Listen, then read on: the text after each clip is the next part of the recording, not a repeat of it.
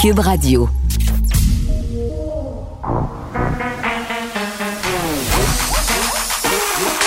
Elle a une opinion sur tous les sujets. Pour elle, toutes les questions peuvent être posées. Geneviève Peterson. Cube, Radio. Salut tout le monde, bienvenue à l'émission. Gros lundi, gros lundi, c'est le début officiel de la campagne de vaccination. Premières doses qui ont été envoyées euh, dans euh, des CHSLD, euh, hôpital gériatrique Mémonide, où le ministre de la Santé, Christian Dubé, se tient en ce moment même pour le début de son point de presse. D'ailleurs, on va aller le rejoindre. On, va avoir la chance dans quelques minutes de voir la, la, première vaccinée ici au CHSLD. Euh, Madame Lalouse, Gloria Lalouse, qui va être avec nous dans quelques minutes. Vous comprendrez qu'on ne rentrera pas à l'intérieur pour des raisons de, hein, de mesures sanitaires. Mylène, je te vois aussi, je t'ai salué tout à l'heure. Mylène Drouin, qui est de Santé publique Montréal. Je pense qu'il y a beaucoup de gens qui sont très heureux aujourd'hui. Alors, je vais être très, très bref pour vous dire que c'est une grande journée historique euh, pour le Québec. Vous savez, on dit que c'est un, grand marathon qu'on fait depuis neuf mois. Euh, on commence à voir euh, la lumière, la ligne d'arrivée, la lumière au bout du tunnel, comme on dit souvent. Euh, je vous annonce que ce matin, on a fait aussi à Québec la première vaccination, probablement la première au Canada à notre CHSLD de Saint-Antoine, une madame qui s'appelle Gisèle Lévesque qui a été vaccinée à peu près vers 11h30. Alors, non seulement à Québec, mais euh, aujourd'hui à Montréal avec la dame que vous allez voir dans quelques minutes. Alors, je pense qu'on peut, euh, on peut prendre ces bonnes nouvelles-là avec nous au cours des, des prochains jours, des prochaines semaines. Je vous annonce que dans les prochains jours, on va vacciner, vous le savez, lorsque vous suivez ça depuis longtemps, environ 5000 personnes à Montréal et à Québec avec, avec les premiers plateaux que l'on reçoit. Et euh, ça, ça va se faire dans les prochains jours ici au CHSLD euh, de Mémonide. On va aussi vacciner le personnel, euh, le personnel du CHSLD. Puis au cours des prochains jours, ben, il y aura d'autres employés de, de, de, CHSLD qui vont venir ici parce que c'est une exigence de Pfizer au début de le faire de cette façon-là. Alors, on va respecter les règles. Mais la bonne nouvelle aussi, c'est qu'on devrait être capable de vacciner jusqu'à plus de 50 000 personnes d'ici le 4 janvier. Donc, c'est juste des bonnes nouvelles qui nous arrivent euh, ces jours-ci. Alors, euh, je voulais juste vous saluer, puis je vais passer euh, la parole, mais en profitant de cette belle nouvelle. Merci à tout le monde. Merci. Merci beaucoup, ministre Dubé. Et je voudrais remercier ministre Dubé et les euh, travailleurs santé qui travaillent très fort pour neuf mois, peut-être plus longtemps. Euh, c'est un grand jour pour euh, Canada, pour Québec, pour tous les gens de notre pays.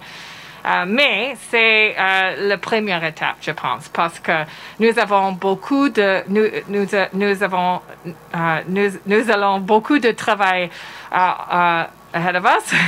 c'est, c'est, un difficile, temps difficile encore et nous devons rester dans notre, notre effort de lutter contre COVID-19. Nous, euh, alors, je pense, euh, je vais dire euh, peut-être un mot en anglais aussi. Uh, it's really good news for Canada. It's really good news for Quebec. It's really good news for everybody across the country. But we also have to keep protecting each other. And uh, one worry I know I would share with Minister Dubé is that Canadians think that this is just around the corner that COVID 19 is over. This is going to help. It's a very strong tool. C'est un très fort utile. Mais uh, nous devons protéger nos, uh, nos familles, uh, nos communautés encore. And I know we can do that as we wait for our turn, as we see more and more vaccines arrive chaque semaine. Merci beaucoup. Et euh, peut-être Pablo, ou Pablo, est-ce que vous oui. Simplement remercier tout le personnel soignant ou chez nous, Québec, partout à travers le Canada, euh, l'armée, la Croix-Rouge. Euh, c'est un travail énorme que l'on commence aujourd'hui. C'est une journée historique, mais comme le ministre Dubé l'a dit, c'est un marathon, journée historique. on commence quelque chose de grand aujourd'hui, mais ce n'est que le début. Continuons ensemble. Merci.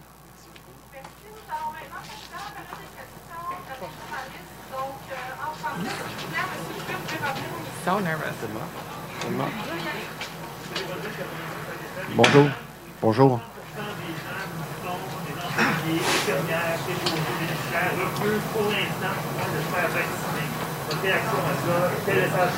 population? Ben, je pense que c'est un peu tôt. J'en parlais euh, avec euh, Francine tout à l'heure. C'est un peu tôt pour euh, mettre un chiffre parce que, premièrement, tout le monde est dans la fébrilité de, de, la journée. On a toujours dit que c'était sur une base volontaire qu'on voulait travailler avec, avec nos employés. Moi, je laisserais passer quelques heures, là, puis je pense qu'on va voir comment les choses vont évoluer. Je me rappelle que dans d'autres programmes de vaccination, euh, ça n'a jamais été vraiment un enjeu comme tel. Fait que moi, je laisserai passer les prochaines heures. Non, pas pour le moment. Je pense pas qu'on on est dans on est dans ce film-là. Je, le répète là, euh, il y a déjà eu d'autres exemples où euh, on avait eu des hauts taux de participation. Laissons laissons les prochaines heures se passer. On verra comment ça va. Ouais. On n'entend pas très bien les questions, euh, mais grosso modo, là, ce que Christian Dubé, ministre de la Santé, dit, il était accompagné euh, par ailleurs de Patricia Adjou, qui est la ministre de la Santé au niveau fédéral. On est dans les bonnes nouvelles aujourd'hui. C'est clair qu'on n'a pas les chiffres auxquels on s'attendait au départ là, quand on était dans l'anticipation de ce vaccin, mais tout de même, il y a une première dame qui a été vaccinée euh, ce matin dans le coin de Québec où est Geneviève Guilbeault, c'est-à-dire au centre d'hébergement Saint-Antoine. C'est un CHSLD. Et qu'on nous dit, c'est qu'on s'attend à pouvoir vacciner 5000 personnes à Montréal et à Québec dans les prochains jours. Et euh, qui sont ces personnes-là? Bien évidemment, ce sont les résidents des CHSLD et aussi le personnel, euh, quand même fait intéressant. Là, 50 000 personnes euh, seront vaccinées si tout se poursuit tel que prévu d'ici le 4 janvier au Québec. Je pense que c'est plus euh, que ce qui avait été prévu au départ et ça nous aide aussi à anticiper la suite avec moins d'appréhension parce que les cas qui sont quand même toujours à la hausse en fin de semaine, hier par exemple, on était à près de 1900 cas. Aujourd'hui, on connaît une légère baisse avec 1000 620 cas, mais tout de même, les hospitalisations euh, montent de 10 aujourd'hui. On n'est pas sorti du bois, comme on dit, donc on accueille ça quand même euh, avec une grande euh, fébrilité, ces vaccins-là. Et les premières questions qui ont été posées à M. Dubé était à propos des inquiétudes par rapport au vaccin. Quand même, une étude qui est sortie aujourd'hui pour dire que majoritairement, là, euh, les Québécois étaient pour la vaccination, voulaient se faire vacciner. Euh, puis même s'il reste un peu des craintes par rapport euh, à la vitesse à laquelle a été développé le vaccin. Élise Jeté, par ailleurs, est venue expliquer tantôt, euh, puis vous irez voir la page dans cinq minutes du journal, euh, que le procédé d'approbation du vaccin et le procédé de fabrication du vaccin, on n'a pas à s'inquiéter de ça. Ça a beaucoup circulé, là. Oui, mais est-ce que parce que ça a pris de moins de temps, c'est plus risqué? Est-ce qu'on va voir euh, des effets secondaires? Christian Dubé l'a bien spécifié. Il faut attendre de voir, mais tout porte à croire que ça va bien se passer. à surveiller aussi aujourd'hui, François Legault qui va être avec Mario Dumont à 15 heures pour une entrevue de fin d'année parce que demain euh, aussi, on s'attend à un durcissement des mesures sanitaires. Hein. On nous l'a annoncé vendredi, on s'en souvient. Euh, le premier ministre qui a dit ce matin qu'on devrait regarder du côté de l'Allemagne si on voulait savoir ce qui allait se passer pour nous euh, dans les prochains jours. Et ce qui se passe en Allemagne, eh bien, c'est la fermeture des commerces non essentiels, la fermeture des écoles aussi, des services de garde, des CPE. Bon, pas de CPE en Allemagne, mais vous comprendrez que je fais la transition avec ici. Ce qui dans l'air aussi, c'est un prolongement du congé scolaire pour le primaire. Parce qu'on sait, euh, au secondaire, ce sera le cas, les élèves qui seront appelés à revenir seulement une semaine euh, après le retour normalement convenu, c'est-à-dire en temps normal. Là, on aura une semaine d'enseignement à distance. Est-ce qu'on pourrait voir le primaire basculer euh, du côté de l'enseignement en ligne avec l'annonce de demain. Euh, ce sera à voir, mais une chose est sûre, ça inquiète beaucoup de parents. Moi, la première, euh, on se demande comment on va s'organiser. On se demande, ça va être quoi cet enseignement en ligne-là? Là, moi, j'ai reçu personnellement les feuilles de route pour mes trois enfants, maternelle, cinquième année, secondaire. Pour les deux plus vieux, ce sont des vraies journées. Là. là, je vous parle des journées prévues avant la période des fêtes parce qu'on sait, au départ, quand on avait peut-être envisagé les réunions de famille, on nous avait dit ben il faudra vous confiner une semaine avant idéalement et pour ce faire euh, peut-être que ça serait une bonne chose de faire l'école à distance de trois jours, euh, mesure qui a été maintenue malgré euh, le fait qu'on nous ait enlevé, entre guillemets, euh, ce droit-là de se voir pour la simple et bonne raison que ça faciliterait euh, la vie aux écoles au sens où ce sont des lieux de propagation, il y a des éclosions. mais ça sera pas facile pour les parents, même ceux qui travaillent à la maison, parce qu'il faut accompagner là, un petit gars ou une petite fille en deux, troisième année, gérer l'enseignement en ligne, gérer les travaux. Ça sera vraiment pas facile. Et au niveau des commerces aussi, qu'est-ce qui sera fermé, qu'est-ce qui sera ouvert? Moi, j'ai l'impression qu'on va fermer les centres d'achat, peut-être pas les magasins qui ont pignon sur rue, quoique on ne sait pas. Est-ce que les salons de coiffure et tous les salons d'esthétique vont devoir être fermés? On sait que pour la majorité d'entre eux, de toute façon, fermés entre Noël et le jour de l'an. C'est quand même un bon temps de l'année pour le faire. Là. Je pense que c'est au cœur des discussions depuis la semaine passée, à savoir euh, que c'est le moment de donner une petite jambette au virus pour justement faire baisser les cas pour pas qu'on se retrouve en janvier justement avec euh, des cas qui sont incontrôlés, des fois des éclosions un peu partout, la transmission communautaire dans le tapis, puis que là, on doit fermer nos commerces, puis qu'on doit faire plus de mal, entre guillemets, à notre économie à cause de fermetures qui se verraient prolongées. Donc, on apprendra tout ça euh, demain mais en attendant, le premier ministre qui va être avec Mario Dumont tantôt pour faire un bilan euh, de cette année COVID quand même. Ce flot, on est rendu quasiment à un an complet. Là. On pensait jamais pour vrai que ça durerait aussi longtemps. Je me rappelle encore, l'année passée, j'étais assis ici. Euh, je pense que c'était après Noël et on avait les premières images de ce qui se passait en Chine. On, euh, je me rappelle là, vraiment, là, puis j'ai eu cette pensée-là cette semaine. Je voyais le bandeau défiler. J'ai des télés en studio, le bandeau d'LCN défiler où ça disait un nouveau virus découvert en Chine. Puis je me disais, bah, encore une autre affaire. Ça va être comme la H1N1, hein. on va s'énerver pour rien, puis finalement, ça sera pas grand-chose. Et là, là, que j'étais dans le champ. Un an plus tard, euh, c'est l'heure du bilan. Vous surveillerez ça euh, tantôt à 15h avec Mario Dubon. Geneviève Peterson. Une animatrice pas comme les autres. Cube Radio. On parle avec Nicole Gibault. Salut, Nicole. Bonjour Geneviève. Hey Nicole, c'est notre dernière semaine ensemble avant d'entamer le congé des fêtes. on a besoin de repos, hein? oui. Ça va te faire du bien. Il y a de l'activité cette semaine en plus judiciaire. Euh, on le voit venir là, dans les. D'ici à vendredi, ça va être incroyable. Ben oui, à surveiller demain, entre autres, une décision qui va être rendue dans le dossier Gilbert Rozon. Puis vendredi, ce sera au tour de M. Salvaille. Oui. Alors, comment clore cette année euh, avec ces deux décisions majeures? Mm-hmm. On, on s'entend que je pense que tout le monde attend ces décisions-là. Bon, euh, on s'en va du côté euh, de Lévis. La police qui a mis fin à une soirée, un party, euh, un party où se trouvaient 15 adolescents, 15 à 18 ans, chez une mère de famille qui n'était pas là au moment des faits. Ça s'est passé vendredi soir. Le service de la police de Lévis qui a été appelé. Ils ont reçu une plainte, un signalement vers 9h30. bon, des gens disaient, écoutez, il y a des gens agglutinés dans une maison et les patrouilleurs se sont rendus Les ados se sont pas montrés tellement collaboratifs. Euh, et ce qui est quand même assez surprenant, Nicole, c'est que la mère non plus, au départ, euh, puisqu'ils l'ont appelé, n'a pas semblé vouloir euh, collaborer au premier abord. C'est ce qui est souligné. la mère qui serait une infirmière, quand même, je trouve que c'est important de le souligner.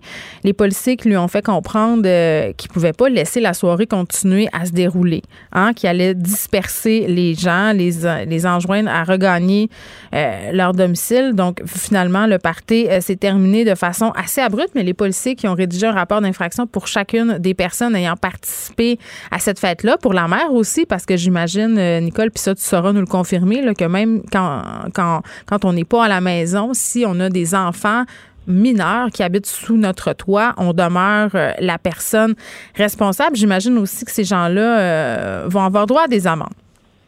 Oui, ben exactement. Puis tu fais bien de souligner parce que oui, on parle de mineurs, même s'il y en a qui avaient peut-être juste, juste 18 ans ou à peine. Et euh, oui, moi aussi, euh, je, je, suis informée de la même façon que toi que effectivement cette dame-là n'aurait pas offert et on bien, on parle bien de la première fois, mais n'aurait pas offert la première fois. Euh, je comprends. C'est déroutant un peu d'entendre que un, on n'offre pas sa collaboration une première fois, et deux, qu'on est infirmière. Là, ça, moi, ça dépasse mon entendement.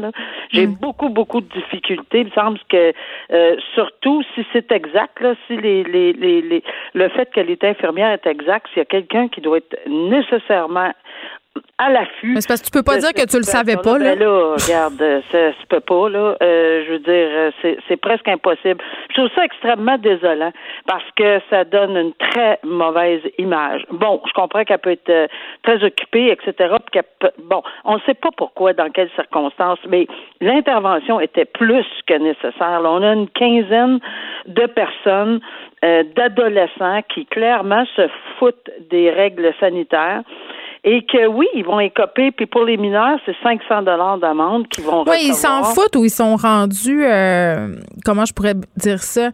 Euh, blasés. En tout cas, moi, ce que je remarque autour de moi, là, euh, les adolescents que je côtoie, c'est qu'ils sont un peu dans un esprit où euh, tu sais, cette annonce qui a été faite par rapport aux vaccins, Nicole, quand on a su qu'on aurait des vaccins, mais que ces vaccins-là nous empêcheraient pas d'attraper la COVID, entre guillemets, que ça faisait juste diminuer nos symptômes euh, et qu'en fait, on pourrait pas revenir tout de suite à la vie normale. Je pense que ça a comme été le coup de grâce pour plusieurs ados qui se sont dit, bon, ben là, à partir de maintenant, à partir du moment où on sait ça, à quoi ça sert de se plier aux mesures sanitaires, de toute façon, il n'y a rien qui va arranger notre cas. Moi, c'est ce que j'entends.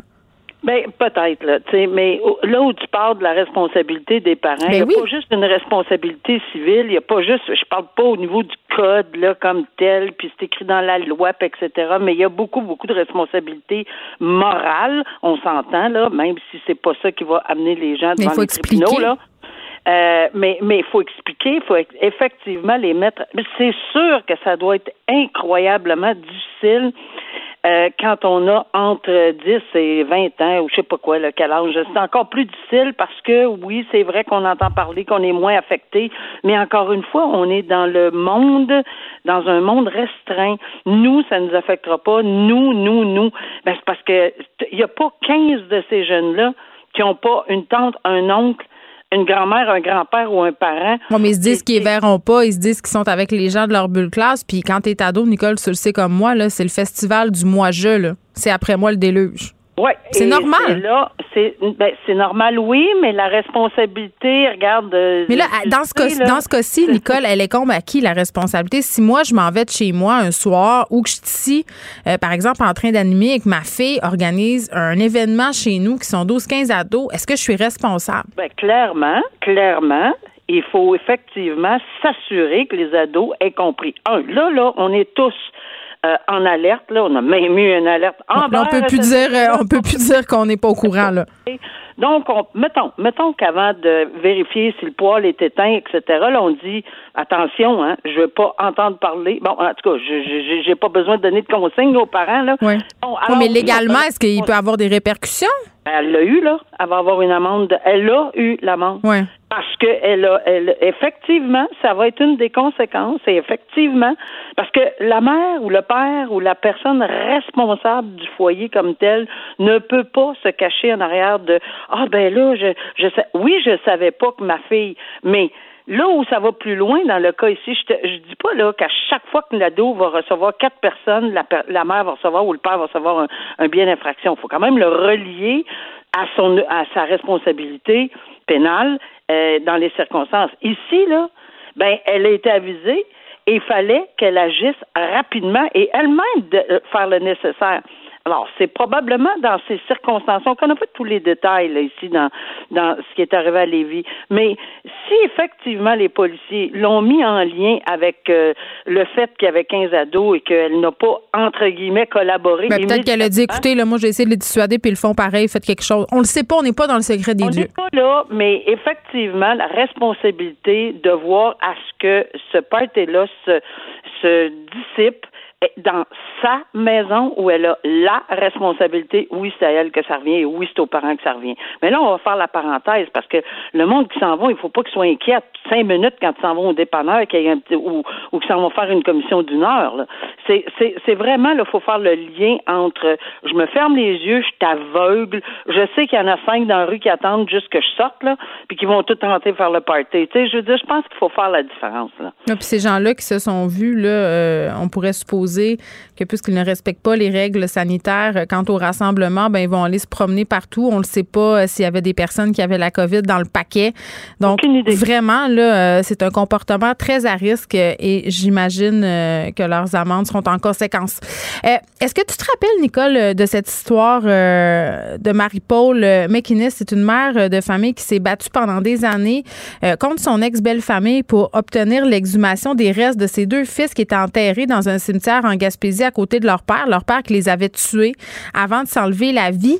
Et euh, ça me faisait un peu penser, euh, dans une moindre mesure évidemment, là, au sujet euh, qu'on s'apprête à discuter ensemble, c'est-à-dire des familles de victimes de meurtres qui se battent avec les géants du web. Là, je pense entre autres à Facebook pour faire retirer des photos de leurs proches, donc les victimes, des photos qui ont été prises avec, en fait, la personne accusée de les avoir assassinés. Euh, puis vraiment, là, c'est un combat qui a l'air assez difficile, assez ardu, qui est mené depuis des années. Euh, des familles qui se battent pour enlever, là, je pense entre autres à Christine euh, Saint-Onge, c'est cette femme qui a été assassinée au Mexique. deux ans après, quand on va sur son profil Facebook, il y a encore des photos d'elle avec son meurtrier. Tu sais, ça doit faire mal au cœur à ces familles-là de voir euh, la personne euh, assassiné, sourire, tu sais, à côté de la personne qui leur a enlevé la vie finalement. Même chose pour Hugo Fredette. Tu t'en rappelles, là, Hugo Fredette euh, qui a oh assassiné Véronique Barbe. Même chose, euh, euh, Daphné Huard-Boudreau aussi. sa famille s'est battue pour faire enlever des photos. Donc, vraiment, puis ce qui est vraiment dommage, c'est comme dans beaucoup de cas, Nicole, les familles s'adressent à Facebook et on n'a pas de suite. On nous dit non, ça contrevient pas au règlement. non, on n'enlèvera pas la photo parce qu'il n'y a pas de violence. Parce que, tu sais, les options pour signaler sur Facebook, Nicole, c'est pas comme une terre en bois de bout. Tu n'as pas 42 options. C'est assez, euh, assez contrôlé. Donc, ça ne fit pas nécessairement avec euh, la politique Facebook. Donc, ils, mettent ce qu'ils peuvent puis ça passe pas au conseil. Mais c'est épouvantable pour ces familles-là quand même. Tu vas voir ça puis tu vois ta fille avec son meurtrier en train de sourire sur une plage. Exactement. Puis c'est là où il faut que, évidemment, on voit des. Il faut qu'une législation, il faut qu'une hum. loi interviennent. Euh, puis il faut que c'est, il faut être euh, tu sais, vraiment au diapason. Il faut vraiment comprendre que c'est ça a beaucoup changé, ça a beaucoup évolué. Les Facebook, les ci, les ça, les Instagram. Alors, il faut que la législation, il faut que des projets de loi soient en mesure pas toujours courir en arrière, là, pour essayer de rattraper. Là, on a un exemple flagrant. Puis ça fait des années que ces gens-là se battent. Là. Hmm. C'est pas depuis hier. Là, il y a entre autres, là, il y a une, des familles, ça fait trois ans qu'on se bat là, euh, pour pour euh, pour essayer d'enlever. Puis c'est de l'irrespect hmm. total. Et vraiment, c'est tourner le fer d'enflet. Je sais qu'il y a des associations, dont l'AFPAD, l'association des euh, personnes assassinées, là, qui travaillent mordicus pour avoir des projets de loi, hmm. pour essayer de faire enrayer tout ceci. Mais quand les médias s'en mêlent de Geneviève, j'ai envie de te dire que quand euh, Facebook se fait appeler ou quand les, les, les bon, tous ces géants du web-là là, se font ah, ben, harceler, j'aime pas utiliser le mot harceler, mais se font vraiment. Non, quand ils se, sont, euh, ils se font mettre sur la sellette, souvent, euh, ils sont plus ouverts. Euh, ah, là, tout d'un coup, ils s'excusent. J'ai lu ça, là, on s'excuse. Ah, vraiment, on est malheureux que ça vous ait causé. C'est le cas avec Pornhub, on l'a vu la semaine passée. Là, Ils font face à plusieurs critiques et là, finalement, décident de prendre action alors qu'ils sont critiqués ben, pour mettre en ligne des vidéos assez douteuses depuis des années. Qu'est-ce qu'on comprend pas qu'une famille qui revoit des photos, qu'on voit une photo de, de la personne en question, ça va, mais pourquoi être, est obligé de se battre? Il y aurait apparemment une, une section où on parle irrespect des victimes. Ben, pourquoi pas? Allez-y. Ça, pose, ça pose une question plus large aussi. Qu'est-ce qui arrive aux pages Facebook euh, quand une personne décède? Il y a des choses que tu peux faire ah, ben, pour que ta page Facebook se transforme en page un peu euh, mémoriale après ton décès, mais dans le cas euh, de décès subi ou de jeunes personnes qui décèdent, souvent, les gens n'ont pas pensé à ça ou savent même pas que ça existe. Mais pour vrai, c'est un, c'est un vrai problème avec les pages Facebook. C'est un vrai problème, puis tu as raison de le souligner, puis dans d'autres éléments, parce que est-ce qu'on peut se moderniser? Est-ce qu'on peut arriver à peu près au même pied d'égalité avec Je comprends que ça va, ils vont changer de main. Il va y avoir un autre géant là, qui, de web qui va faire autre chose, mais mm. au moins être un peu en lien avec ceci. Parce que trois ans pour faire enlever des photos, euh, ça n'a presque. Je, je sais, j'ai couvert Hugo Fredette, là, puis je comprends, j'ai rencontré les membres de sa famille personnellement. Puis vraiment, je comprenais très, très bien pourquoi, mais je peux pas croire que c'était si long avant qu'il fasse le retrait. Non, non, puis c'était odieux, la défense qui essayait de salir la, la, réputation de Mme Barbe. On, on, peut bien euh, réaliser à quel point la famille avait envie de faire enlever euh, ces photos-là. Puis, tu sais, dans le cas des pages Facebook, même quand il n'y a pas eu de crime de commis, si une personne décède, pour la famille, des fois, de pouvoir prendre le contrôle de la page, communiquer avec des proches. Tu sais, c'est des nouvelles réalités auxquelles on doit s'adapter et auxquelles ces plateformes-là devront trouver des réponses. Pas au public de trouver les réponses, c'est aux gens qui ont créé ces outils-là de nous les fournir. Absolument. OK. Euh, un criminel euh, de carrière qui a été reconnu coupable de gestes, euh, Nicole, pour vrai, d'une extrême violence. C'est un vendeur de drogue qui risque d'être déclaré délinquant dangereux, notamment pour avoir défiguré un homme à coups de poing. Ben, c'est ça, là. C'est dans un cas comme ça, puis là, je comprends tellement la demande de la couronne.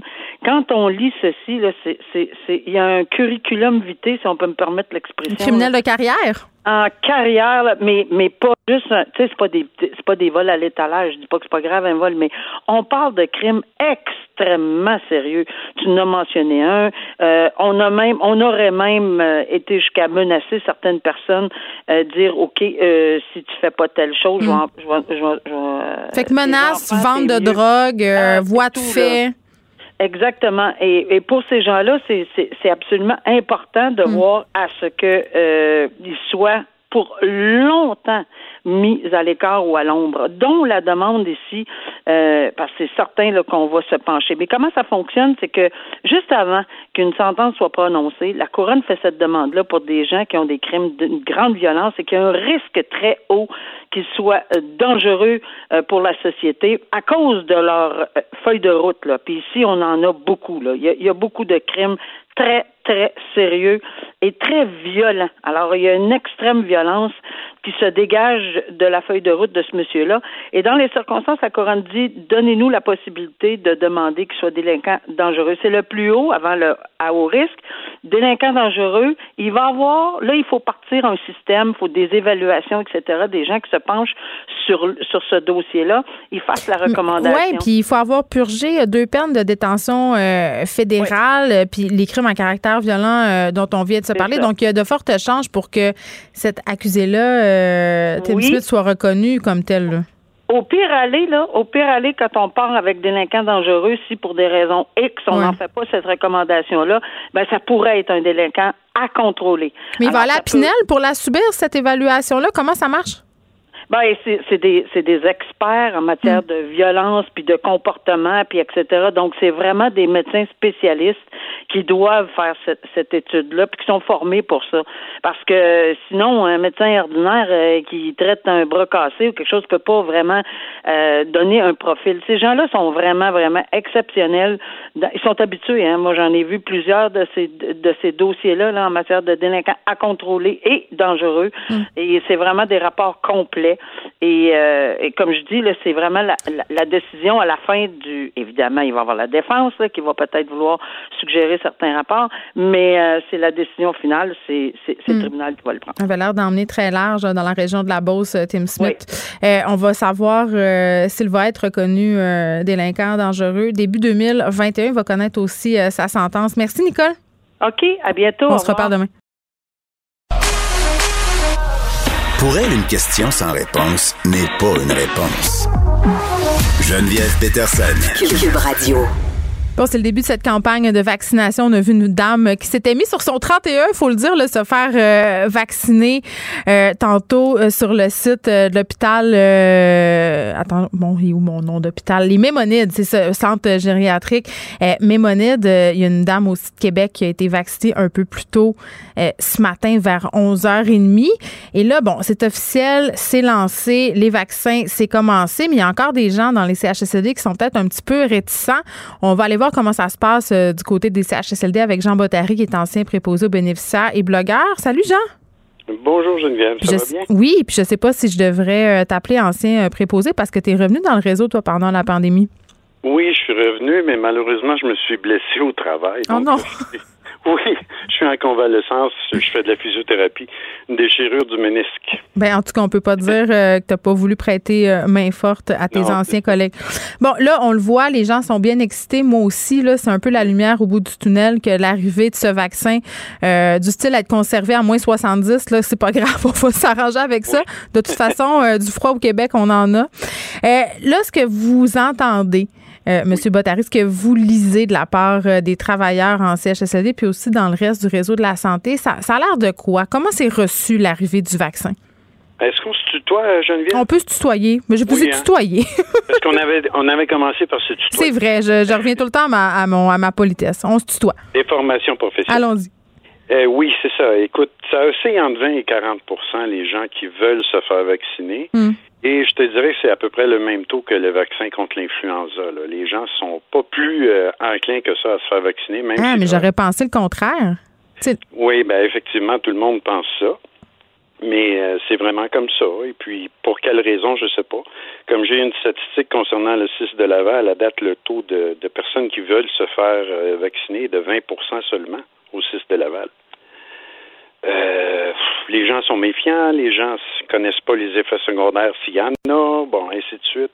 Il y en a beaucoup qui disent qu'ils veulent attendre de voir qu'est-ce qui se passe avec les personnes qui ont été vaccinées. Mais si on fait tous ça, ben personne ne va se faire vacciner. ben oui, puis M. Dubé tantôt a été questionné euh, au point de presse là, devant euh, l'hôpital à propos des craintes euh, qu'ont les gens. Évidemment, disait là, écoutez, là, tout a été fait dans les règles de l'art. On va attendre de voir qu'est-ce qui se passe, mais tout nous indique que ça va bien se passer. Moi, je, peux comprendre que des résidents CHSLD aient des craintes à se faire vacciner, soit par ignorance ou parce que c'est difficile parfois de départager la vraie information, la fausse information. Puis c'est vrai aussi que le processus d'approbation vaccinale il a été beaucoup plus rapide qu'à l'habitude. Je comprends que ça peut s'inquiéter des gens, des résidents, mais venant des travailleurs de la santé qui sont aux premières lignes, qui ont été tellement touchés durement, je dois dire que, puis je veux pas les juger là, je veux pas dire vous devrez vous faire vacciner si vous voulez pas vous faire vacciner, euh, vous êtes des mauvaises personnes, c'est pas ça du tout, mais ça me surprend et tu sais, je suis comme un peu, je tombe en bas de ma chaise. Oui, surtout que ces personnes ont été touchées. Il y en a 14 000 qui ont été contaminées dans le Il y en a 13 qui en sont décédés. Donc, écoute, si, si ce vaccin-là peut euh, aplanir la fameuse courbe, parce que là, on s'en va de plus en plus vers le 2000, et ça continue dans les CHSLD, dans les résidences privées pour aînés, il y a encore des, des, des euh, éclosions. Donc, il me semble qu'à un moment donné, il faudrait qu'on essaye de mettre fin à ça. Mm. On contribue tous ensemble euh, à ça. Mais ça va créer de la tension en plus, là, j'imagine, ceux qui veulent se faire vacciner versus ceux qui veulent pas. Oui, puis il y a aussi le fait qu'il va falloir continuer à se protéger même si on a eu le vaccin. Hmm. Parce que le vaccin, étant donné qu'il est donné de façon intramusculaire, il va euh, protéger principalement les voies respiratoires inférieures, comme les la trachée, les bronches, ainsi de suite. Ouais. Euh, pour qu'il puisse protéger le nez, la bouche, le, le larynx, pour pas qu'on soit contaminé à nouveau, ben, il faudrait que ce soit un, vaccin intranasal. Et puis, il n'y a aucune compagnie jusqu'à maintenant qui a, qui a pensé ou peut-être c'est plus long le processus pour euh, trouver ce vaccin-là. Oh, mes enfants seraient contents parce qu'ils ont bien peur de la piqûre. Ils m'ont demandé ben, pourquoi ça serait pas un vaccin nasal comme celui euh, qu'ils ont eu pour l'influenza il y a quelques années. Et voilà, tu vois, ça serait, même pour les enfants, ça serait adéquat. Là, mais on n'est pas rendu là encore. Mm. Peut-être qu'éventuellement, ça va se faire. Je n'ai aucune idée de ce côté-là. Bon, euh, M. Bottary, en terminant, on sait euh, le vaccin arrive tranquillement, euh, mais il est là. Sauf que la situation, quand même, est encore à surveiller dans plusieurs résidences à travers la province. Oui, effectivement. Surtout les résidences privées pour aînés, cette fois-ci. Oui, les RPA. oui, c'est ça, les RPA, qui sont pas mal touchés cette fois-ci, plus que les CHSLD. Est-ce qu'on sait pourquoi? Pardon? Est-ce qu'on sait pourquoi les RPA sont plus touchés euh, cette fois-ci? Moi, je pense que c'est la transmission communautaire. Parce qu'ils sortent, hein?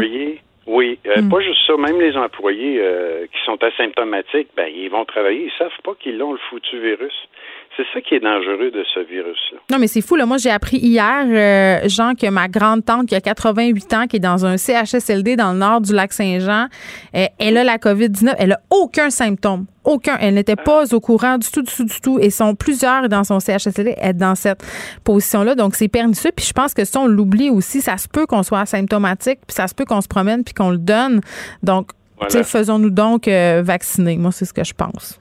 Oui, contrairement, tu sais, il y a beaucoup de gens qui comparent ça à la grippe. Ah, c'est pas pire qu'une grippe. Mais la grippe, tu as des symptômes au moins. Ouais, Là, il y en a beaucoup. Il y a beaucoup, euh, un grand pourcentage de personnes qui n'ont aucun symptôme. Hmm. Puis ils vont donner ça à tout le monde. Puis euh, j'espère que les gens vont écouter les consignes de ne pas se rassembler aux fêtes parce que sinon, après ça, là, Oui, puis c'est angoissant, là. Puis, tu sais, petite pensée, là, justement, pour cette tante-là qui est obligée d'être en confinement dans sa chambre, ça ajoute au stress et à l'anxiété déjà Oui. de ne pas voir sa famille pendant le temps des fêtes. Donc, c'est vraiment pas drôle. là. Tu sais, quand on Non. parle de faire un dernier effort, euh, on est sur la dernière ligne droite. Là. Je pense que tout le monde, on doit serrer les coudes et faire ce qu'on a à faire. Jean Bottary, merci. merci à toi, Geneviève. À la prochaine. On s'en va tout de suite parler avec Marc-André Gagnon, euh, qu'on commence à bien connaître quand même, qui est intervenu plusieurs fois euh, à l'émission euh, spécialiste des politiques pharmaceutiques à l'Université Carleton. Monsieur Gagnon, bonjour. Bonjour, Madame Peterson. Bon, on se parle euh, évidemment de ces premières doses de vaccins qui sont arrivées au pays. On a débuté la vaccination dans deux établissements québécois. Christian Dubé, tantôt, euh, qui nous parlait un petit peu de com- comment ça allait se passer dans les prochains jours. On va vacciner 5000 personnes, ensuite euh, 50 000 d'ici le 4 janvier. Tout ça, euh, ce sont des bonnes nouvelles, comme il l'a bien dit tantôt, Monsieur Dubé. On commence à voir la lumière au bout du tunnel, mais on a quand même beaucoup parlé ensemble, euh, vous et moi, Monsieur Gagnon, euh, du fait qu'on allait peut-être trouver. On s'est posé la question, on s'est dit qu'il y aurait des choses à surveiller par rapport aux effets secondaires. Comment vous, vous, vous la voyez, cette nouvelle-là? C'est-à-dire qu'on commence à vacciner aujourd'hui sans trop savoir. Le Monsieur Dubé s'est fait questionner. Il a dit, ben, on va attendre de voir comment ça se passe. C'est- euh, ben d'une part c'est une excellente nouvelle qu'on ait reçu le vaccin, euh, qu'il y a eu l'approbation et de ce qu'on comprend, c'est que ça a été l'approbation s'est faite dans les, les bonnes et dues formes. Donc euh, en fait, faut comprendre il y a un vaccin qui a été approuvé, il y en a d'autres aussi qui euh, sont en train de, de, de, de, de se faire évaluer. Euh, des vaccins ont déjà été abandonnés parce que finalement, effectivement, les, les, les risques étaient rendus trop élevés par rapport aux bénéfices thérapeutiques. Donc, on parle ici d'une balance bénéfice-risque qui est favorable, c'est-à-dire que le vaccin offre beaucoup plus de bénéfices que de risques qui peuvent y être associés. Ceci dit, euh, les essais cliniques ont, ont, été faits, euh, disons, avec une population qui était bien ciblée, ou est-ce qu'on a exclu certaines personnes, par exemple, donc personnes qui avaient été exclues, les personnes qui avaient beaucoup d'allergies. Et, là, ce qu'on a vu en commençant les, euh, la vaccination au Royaume-Uni, c'est qu'on a eu des cas de personnes qui étaient très allergiques à plein de choses, qui ont fait une grosse réaction allergique au vaccin. Euh, donc, c'est à ce moment-là qu'on est dans la population en général. Euh, là, on réalise, bon, il y a peut-être euh, des précautions supplémentaires qu'il va falloir prendre et qu'on va ajuster la campagne de vaccination en conséquence. Oui, parce que je pense, donnons un exemple concret, là, il y a certains types de vaccins que les personnes, par exemple, allergiques aux œufs, ne peuvent pas prendre. Ça, c'est des affaires qu'on qu sait moins, là, mais les réactions allergiques aux vaccins, ça arrive plus souvent qu'on pense, quand même. Ben, tout à fait, mais c'est comme pour n'importe quelle nourriture. C'est bénin, tu sais, c'est pas. Euh, ça peut être traité, là. Ben c'est ça. C'est pour certaines personnes, ça peut devenir aussi très grave. Ouais. Euh, mais souvent, c'est une réaction allergique qui va être assez bénigne. C'est mm. au niveau de, de l'injection elle-même sur le bras et tout. Euh, mais sinon, euh, parfois, ça peut effectivement l'effet peut être euh, vraiment dangereux pour certaines personnes. Mais d'un autre côté, sur les essais cliniques, ce qu'on voit, c'est qu'il y a c'est vraiment des cas extrêmement marginaux. Fait que si on est une personne sur un million, ben peut-être qu'au final, on, va peut-être avoir des mortalités au niveau de l'effet secondaire du vaccin. Mais il faut comprendre, si euh, la campagne de vaccination, on réussit à sauver des milliers de personnes de la COVID et qu'il y a deux personnes qui meurent dans le processus, je veux dire, c'est extrêmement triste pour les deux personnes qui sont mortes dans le processus, mais euh, comparativement à des milliers de personnes qui seraient mortes de la COVID, euh, c'est ça qu'on parle d'une balance risque-bénéfice, si on veut. Oui, tantôt, euh, juste avant vous, je parlais avec Jean Bottary, qui est un ancien préposé aux bénéficiaires, qui est retourné dans le système pendant la, pandémie. Puis il me disait euh, que quand même, puis c'est étonnant, plusieurs euh, personnes, en fait, le personnel de la santé, beaucoup d'entre eux sont hésitants par rapport à avoir au vaccin. On a environ le même taux d'adéquation au vaccin contre la COVID-19, si on veut, que celui contre l'influenza. Est-ce que ça vous surprend? Euh, en fait, non. Je, puis au niveau de la santé, euh, au niveau des travailleurs de la santé, faut, faut, faut comprendre là. Euh, euh, vous auriez vous aurez pas la même euh, euh, réponse de la part, par exemple, des pharmaciens, des médecins ou des infirmières et pré, ou préposés aux bénéficiaires. Mm-hmm. Alors, on est tous avec des travailleurs du secteur de la santé, mais ça peut varier de, effectivement d'un type de profession à l'autre. Et, et, je dirais que c'est normal en particulier par exemple, dans les résidences pour personnes âgées, euh, parfois la, la relation qu'on a avec la, la, la médicamentation, là, pas avec les pas avec les médicaments, mais avec euh, le, le, le l'usage du médicament Ouais. qui parfois euh, euh, on a une surprescription, on a un mésusage du médicament et, et, et c'est clair qu'on peut voir oui, il y a des, des, des problématiques actuelles où est-ce qu'on s'est donné peu d'énergie pour justement faire une espèce de surveillance des effets secondaires, faire la surveillance des mésusages du médicament. Et, et, et ça, en fait, c'est un des problèmes aussi avec les vaccins, c'est que euh, vous faites vacciner, normalement, on va vous surveiller euh, 30 minutes après la vaccination. Oui, on reste assis sur une petite chaise. Je m'en rappelle avec ça. mes enfants. Ouais. et, et, et, ensuite, on, on, vous renvoie à la maison. Euh, mais on est dans un système de santé qui, encore aujourd'hui, sur les effets secondaires des, des médicaments, bon, il y a des gens qui sont qui peuvent être très très dogmatiques, mais si il se passe quelque chose, ça va pas bien, vous réalisez, je sais pas, des étourdissements ou quoi que ce soit au bout de deux jours, et vous allez voir votre médecin, puis vous y en parlez, puis simplement vous voulez rapporter que vous avez ces effets-là, vous avez eu un vaccin récemment, euh, on ne sait pas si c'est directement lié, mais souvent la réponse des, des médecins, c'est de dire euh, c'est dans votre tête parce que moi, dans mes documents, le vaccin, il cause pas ces problèmes-là, donc on, se fait un petit peu mettre de côté.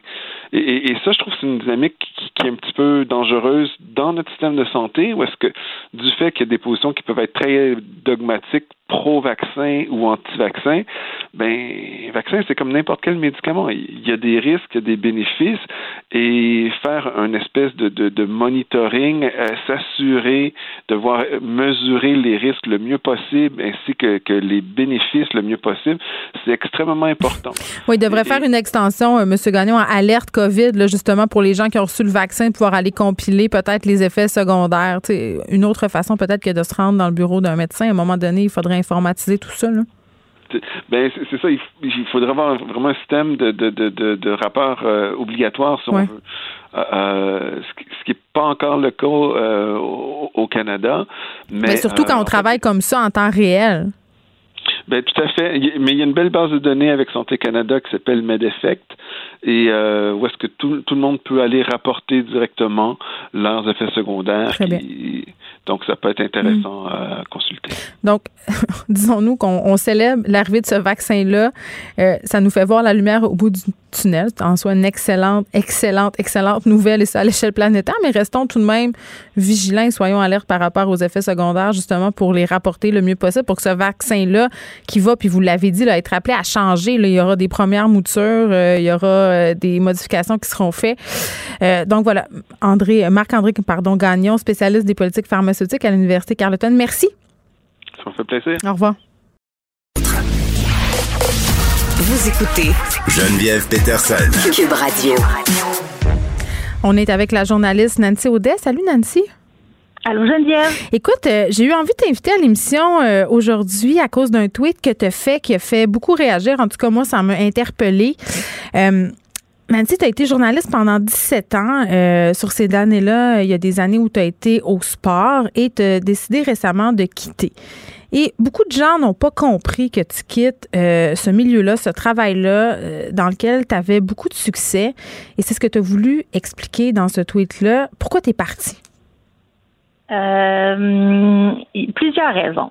Euh, mais la principale, c'est que depuis quelques années, euh, je me rendais compte que je devenais de plus en plus amère, euh, de plus en plus euh, fâchée. J'avais de moins en moins envie de rentrer au bureau et je me posais des questions parce que je suis une fille très, très passionnée. Oui. Je rêvais de ce travail de journaliste sportive depuis que j'étais toute petite. Euh, puis j'arrivais pas à comprendre pourquoi j'avais plus envie de le pratiquer ce métier-là. Euh, j'étais la flamme était en train vraiment de, de s'éteindre. Donc je mm. me suis dit avant de devenir euh, c'est ça comme amère puis tout ça, je suis peut-être mieux de partir puis aller vivre autre chose. Euh, pour retrouver ce, ce, ce bonheur-là de rentrer au travail tous les jours, puis retrouver la passion qui, qui m'habitait vraiment à mes tout débuts, puis que, que malheureusement je, je, je pouvais je pouvais plus avoir. Tu parles euh, de survivance. Je te cite. Je survivais dans ce milieu d'hommes où les femmes ne sont pas acceptées. Euh, survie, quand même, c'est un, un, un, mot très fort, c'est un, un, grand mot. Euh, est-ce que tu peux nous expliquer un peu pourquoi tu parles de survie? Qu'est-ce que tu as vécu? Bien, c'est que la résistance est tellement forte au quotidien. C'est comme si tu tiens toujours euh, à la surface de l'eau. Mm. Essaie de garder le sourire, mais tout joue, toujours contre toi. C'est pour ceux qui aiment le hockey. C'est comme si, euh, Geneviève, quand tu veux la rondelle, il faut toujours que tu ailles la chercher toi-même dans le bord de la, de la bande. Il mm. faut que tu ressortes, que tu batailles. Puis non seulement il faut que tu, que tu ressortes avec, mais il faut que tu ailles l'amener toi-même dans le but. Parce qu'on on t'en fait jamais, jamais de passe. Puis si on t'en fait une, ben, on va le faire à côté de la palette pour être sûr que tu l'attrapes pas la passe.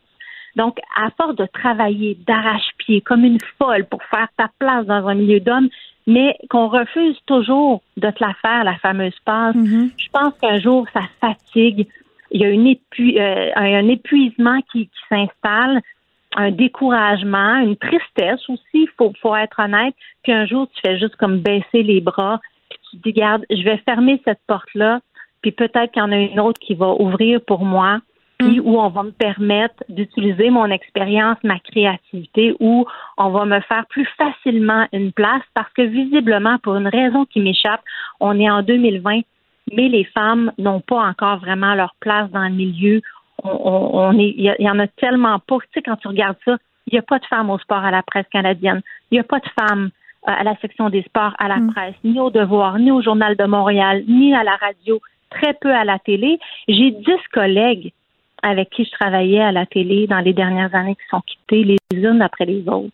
Elles ont toutes quitté, puis moi, je sais qu'elles n'étaient pas en bon état quand elles ont quitté, puis elles n'ont pas quitté parce qu'elles n'étaient pas compétentes ou parce qu'elles n'étaient pas passionnées par les, par les sports. Mm. On est toutes aussi passionnés que les hommes par ça. C'est pour ça qu'on veut pratiquer ce métier-là.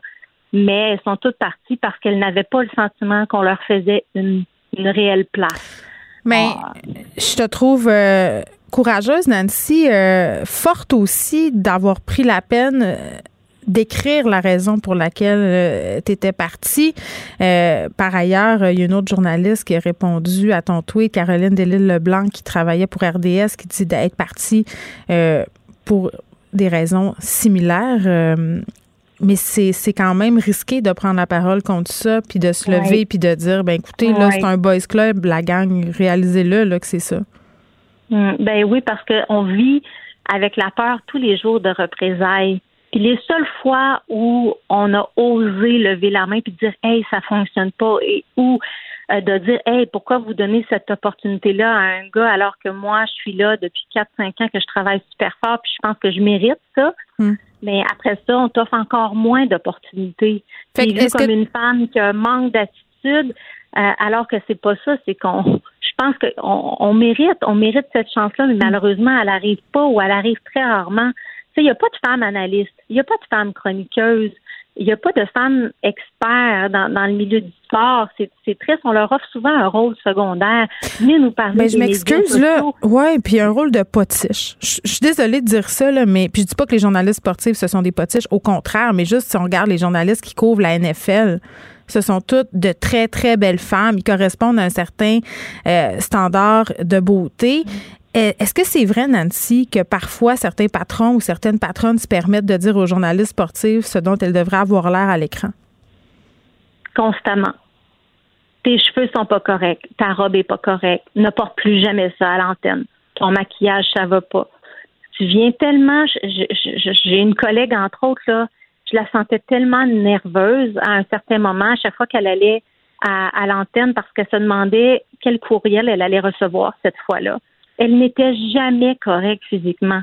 jamais, ne portait jamais la bonne affaire. Elle n'avait jamais la bonne coiffure. Qu'est-ce qu'on doit avoir l'air? C'est quoi la coiffure? C'est quoi le, style qui est attendu? Ben, ben, tu sais quoi, à un moment donné, tu le sais plus ce qu'on attend de toi? Je comprends. Mais assurément, on veut des femmes euh, qui sont belles, pas trop sexy, mais un peu quand même. Hmm. Euh, qui euh, le physique est très important pour une femme, alors qu'il est beaucoup moins pour un homme. Je pense que ça c'est assez évident.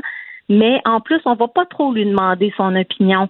Euh, c'est toujours en surface. On va demander à une journaliste qui connaît le, le tennis comme pas une de venir parler à une émission de l'habillement des joueuses, de ces petites jupettes qui maintenant sont donc rendues à la mode. Moi, j'ai mal en dedans. Moi, quand je suis assise chez nous je regarde ça, là, ça me mm. fait mal en dedans parce que je le sais que ma collègue, elle connaît ça, le tennis, puis elle peut en parler pas mal plus que bien des, des hommes ou des chroniqueurs.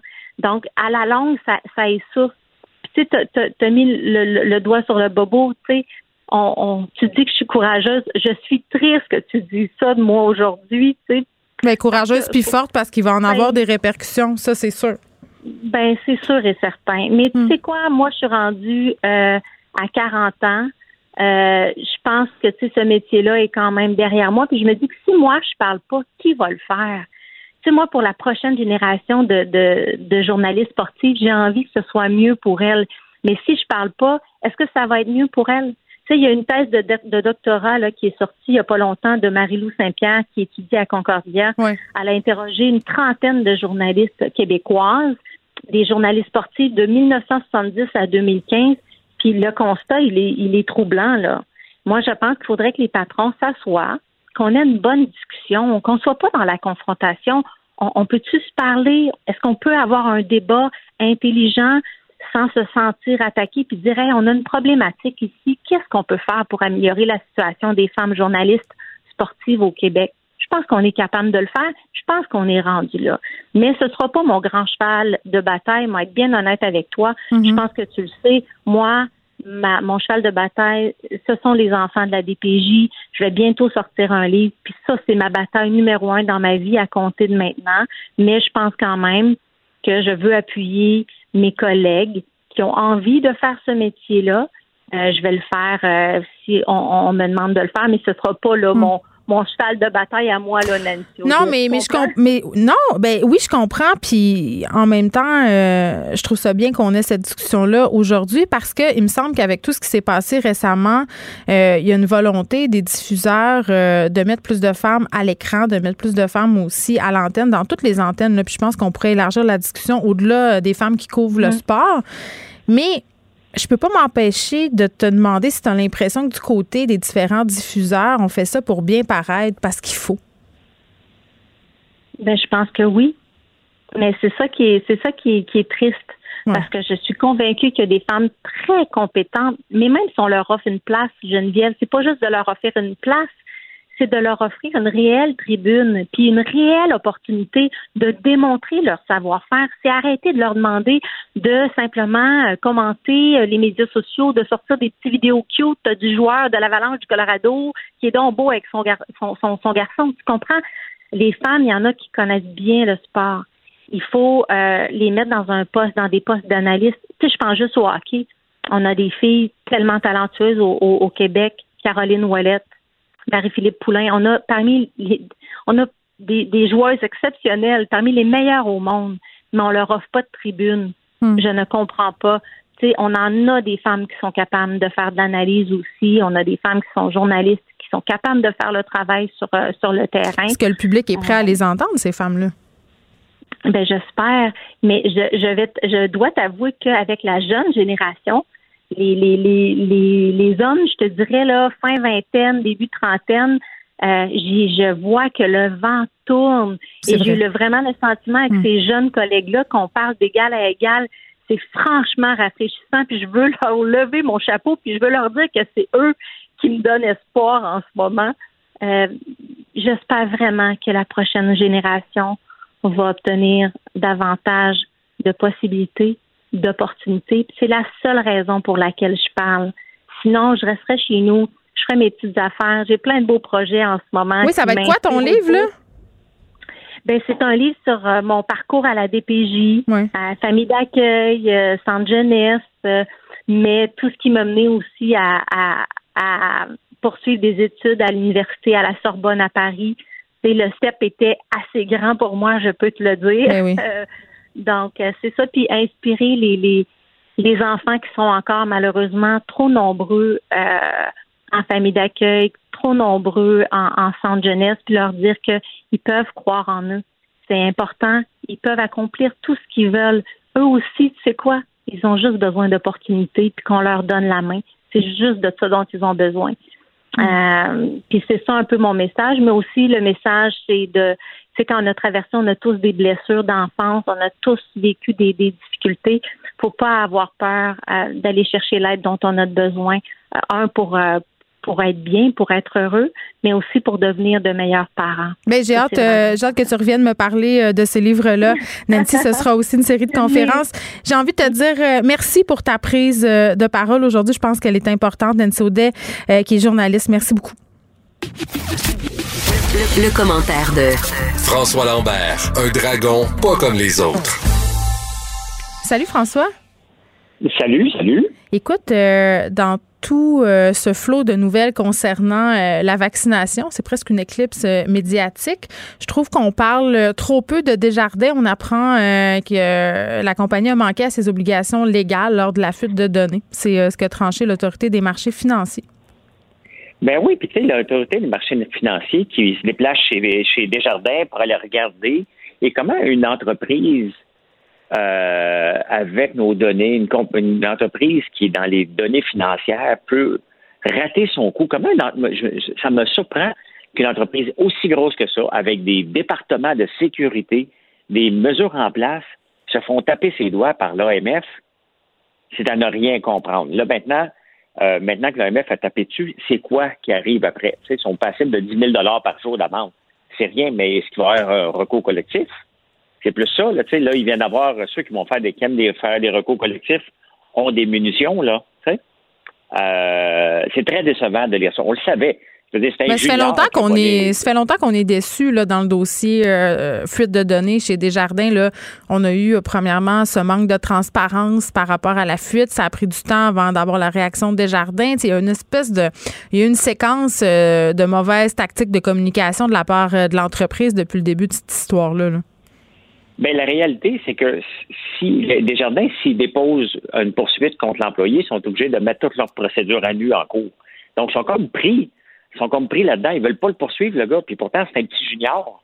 Un gars qui voulait avoir des cartes euh, des cartes cadeaux. des cartes des cartes cadeaux de Saint-Hubert, tu sais. C'est presque gênant de voir que, que ça s'est passé.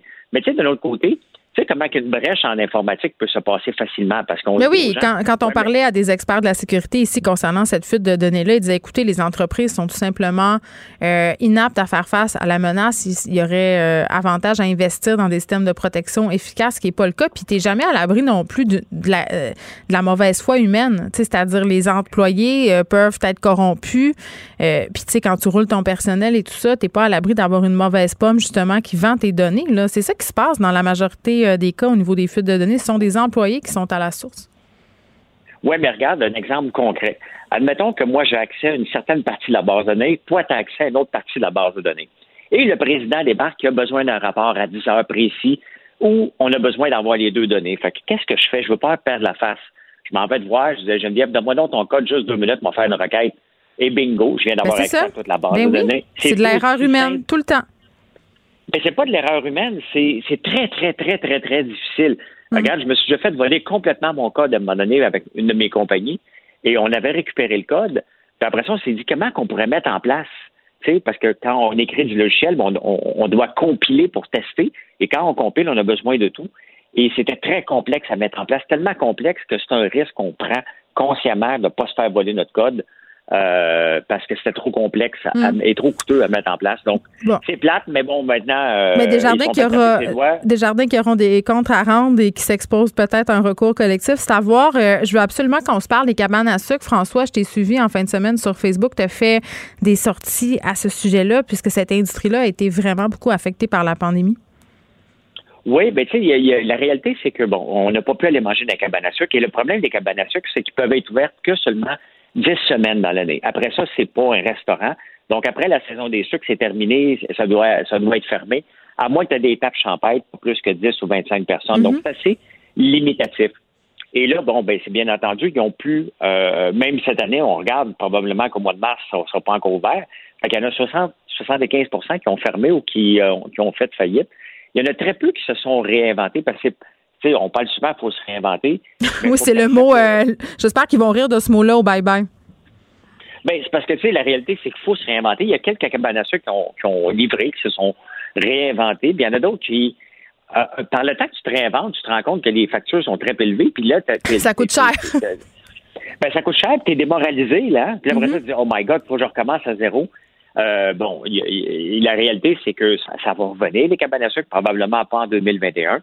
Mais c'est ça qu'il faut faire. Il faut trouver des nouveaux débouchés. Mais est-ce que ça marche, euh, François? Ma, question, là, on voyait ça au printemps passé, certains établissements qui avaient décidé de préparer justement des grosses boîtes à lunch là, euh, qu'ils livraient un peu partout pour que les gens puissent se faire des cabanes à sucre maison, c'est-à-dire dans leur bulle familiale? Ben, ça marche. Il y a quelques cabanes à sucre qui le font, mais tu sais, comme euh, je, puis je vais être obligé de m'inclure parce que je suis, là-dedans. Mais regardez, nous, on a fait des boîtes d'érable. Donc, tous les produits d'érable dans une seule boîte. je sais, j'en ai commandé. Et euh, bon, ben tu vois, regarde, nous, on s'est. Avant même d'être obligé de me réinventer, moi, j'avais décidé d'aller dans cette direction-là. Et je pense que l'érable se déguste, puis je le dis souvent, se déguste autre temps. Puis c'est, il y a une fédération acéricole au Québec il va falloir qu'ils mettent les bouchées d'eau. Non, mais le sucre d'érable, à, quand? Ben, à quand on va intégrer ça à nos habitudes de cuisine? À l'échelle annuelle, là, pas, pas euh, parce qu'on a, on a ça chez nous, c'est une, ressource formidable d'utiliser n'importe quel sucre qui vient d'ailleurs ou des succès d'années de sucre. Pourquoi on se tourne pas vers une source qui, qui vient de chez nous puis qui encourage euh, des gens ici? Ben parce qu'il faut euh, habituer les gens tranquillement, mais regarde. Mais c'est cher aussi. Tu sais, le ben, sucre d'érable, c'est cher. Ben, c'est plus cher que le sucre. D'ailleurs, on devrait limiter le sucre, la quantité de sucre. Et si on en prend, on devrait prendre du sucre d'érable. Mais regarde, le mot passe. Ça prend du temps. Hmm. Mais regarde, chez nous, on transforme 12 barils par semaine. C'est énorme. C'est presque 500 000 livres de transformation d'érable qu'on fait à chaque année. Euh, puis je pense que les sucre ont intérêt à prendre avantage d'une façon différente de consommer l'érable et de le consommer à tous les jours. Pas, pas tous les jours, mais 365 euh, jours par année, non pas il y a une leçon à retirer de cette COVID-là, c'est que les industries qui ne durent que 10 semaines sont tellement à risque et on vient de l'avoir. Donc, on peut sortir de bord, le, mouvement est lancé, hmm. mais c'est quand même. Euh, est-ce que c'est triste? Pas, pas vraiment. Je pense qu'ils ont couru après, le, après leur perte avec leur façon d'agir, parce que ça fait longtemps que je l'ai décrit. Mais euh, il reste que dans, la, tristesse, il y a des particuliers qui font faillite. Ça, c'est le côté très sombre de l'affaire. Oui, puis ce ne sera pas seulement euh, les cabanes à sucre qui vont faire, euh, qui sont affectées, François, par la pandémie. Là, beaucoup de faillites à prévoir post-pandémie, selon plusieurs économistes.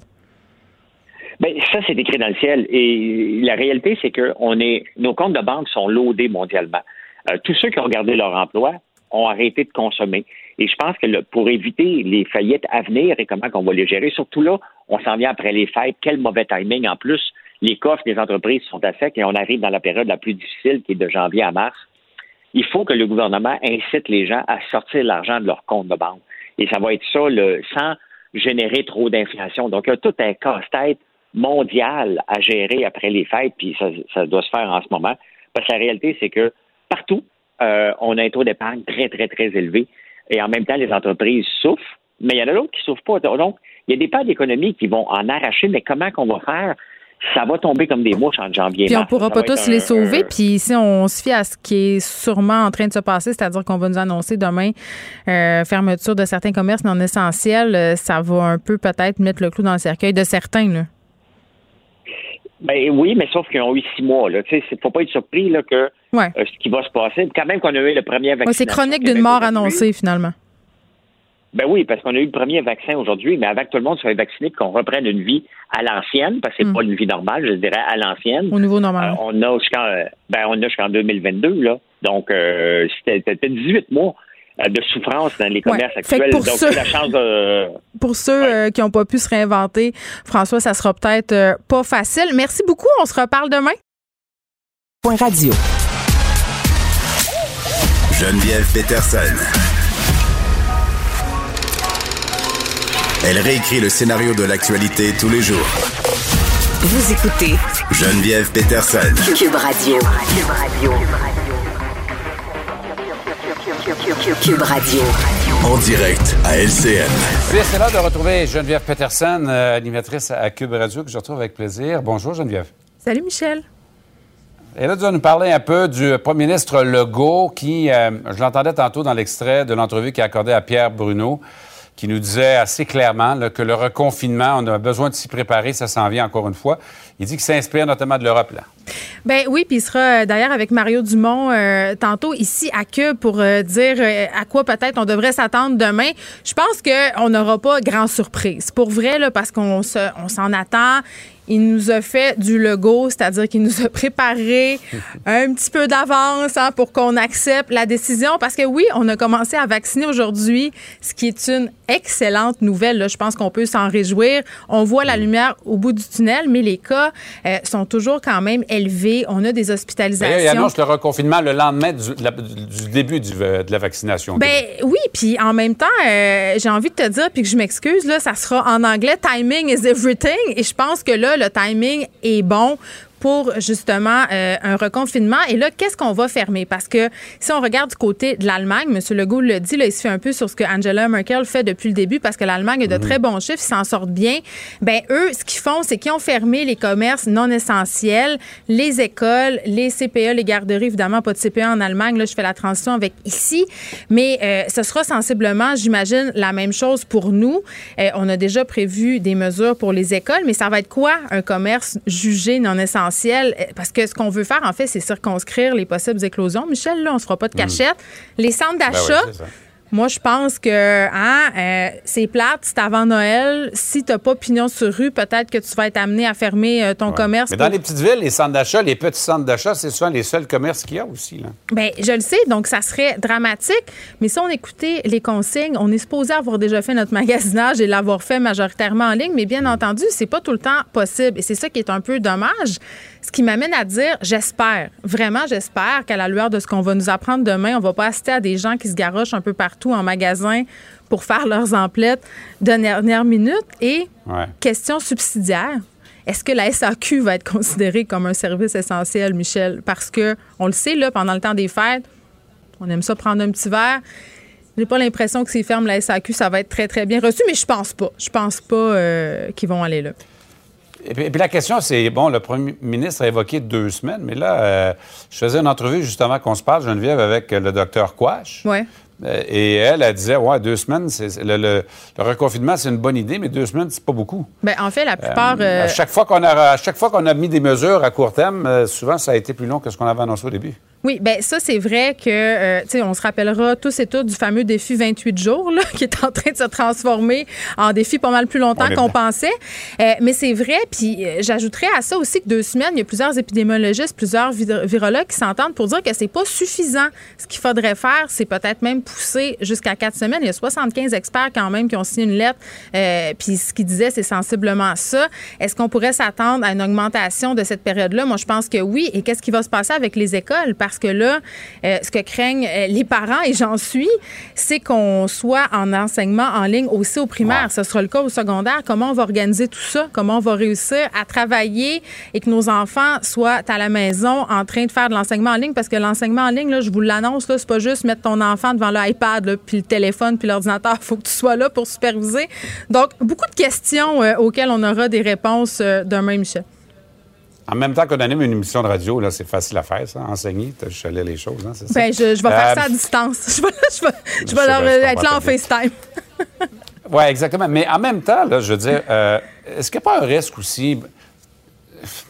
Moi, je m'inquiète des fois pour la cohésion sociale. Plus ça dure, et on le voit, là, il y a de plus en plus de gens qui refusent de, de- de- de respecter les normes. Et là, ça crée de la frustration chez ceux qui le, qui- qui le font. Et ça, c'est, c'est compréhensible.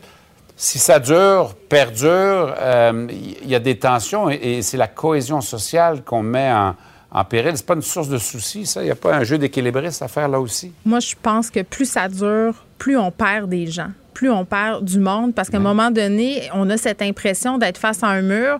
Là, je pense que le vaccin, ça va nous redonner un petit air d'aller, c'est-à-dire, euh, on va se montrer peut-être plus enclin à respecter les consignes parce qu'on se dit, ben il nous en reste juste un petit bout, puis le printemps va s'en venir aussi. L'année passée, on a eu quand même une accalmie, une espèce de répit. Là, euh, si on prolonge les mesures, ça va peut-être replonger les gens dans une certaine euh, rébellion sociale. Mais moi aussi, je suis inquiète pour la cohésion sociale. Puis il y a de l'attention dans l'air à venir pour le temps des fêtes dans les familles euh, parce qu'il y a des gens qui suivront pas les règles. Chicane à venir. Geneviève Peterson sur Cube Radio. Bonne fin d'émission, Geneviève. Merci, là. Bye, Michel. Geneviève Peterson. La déesse de l'information.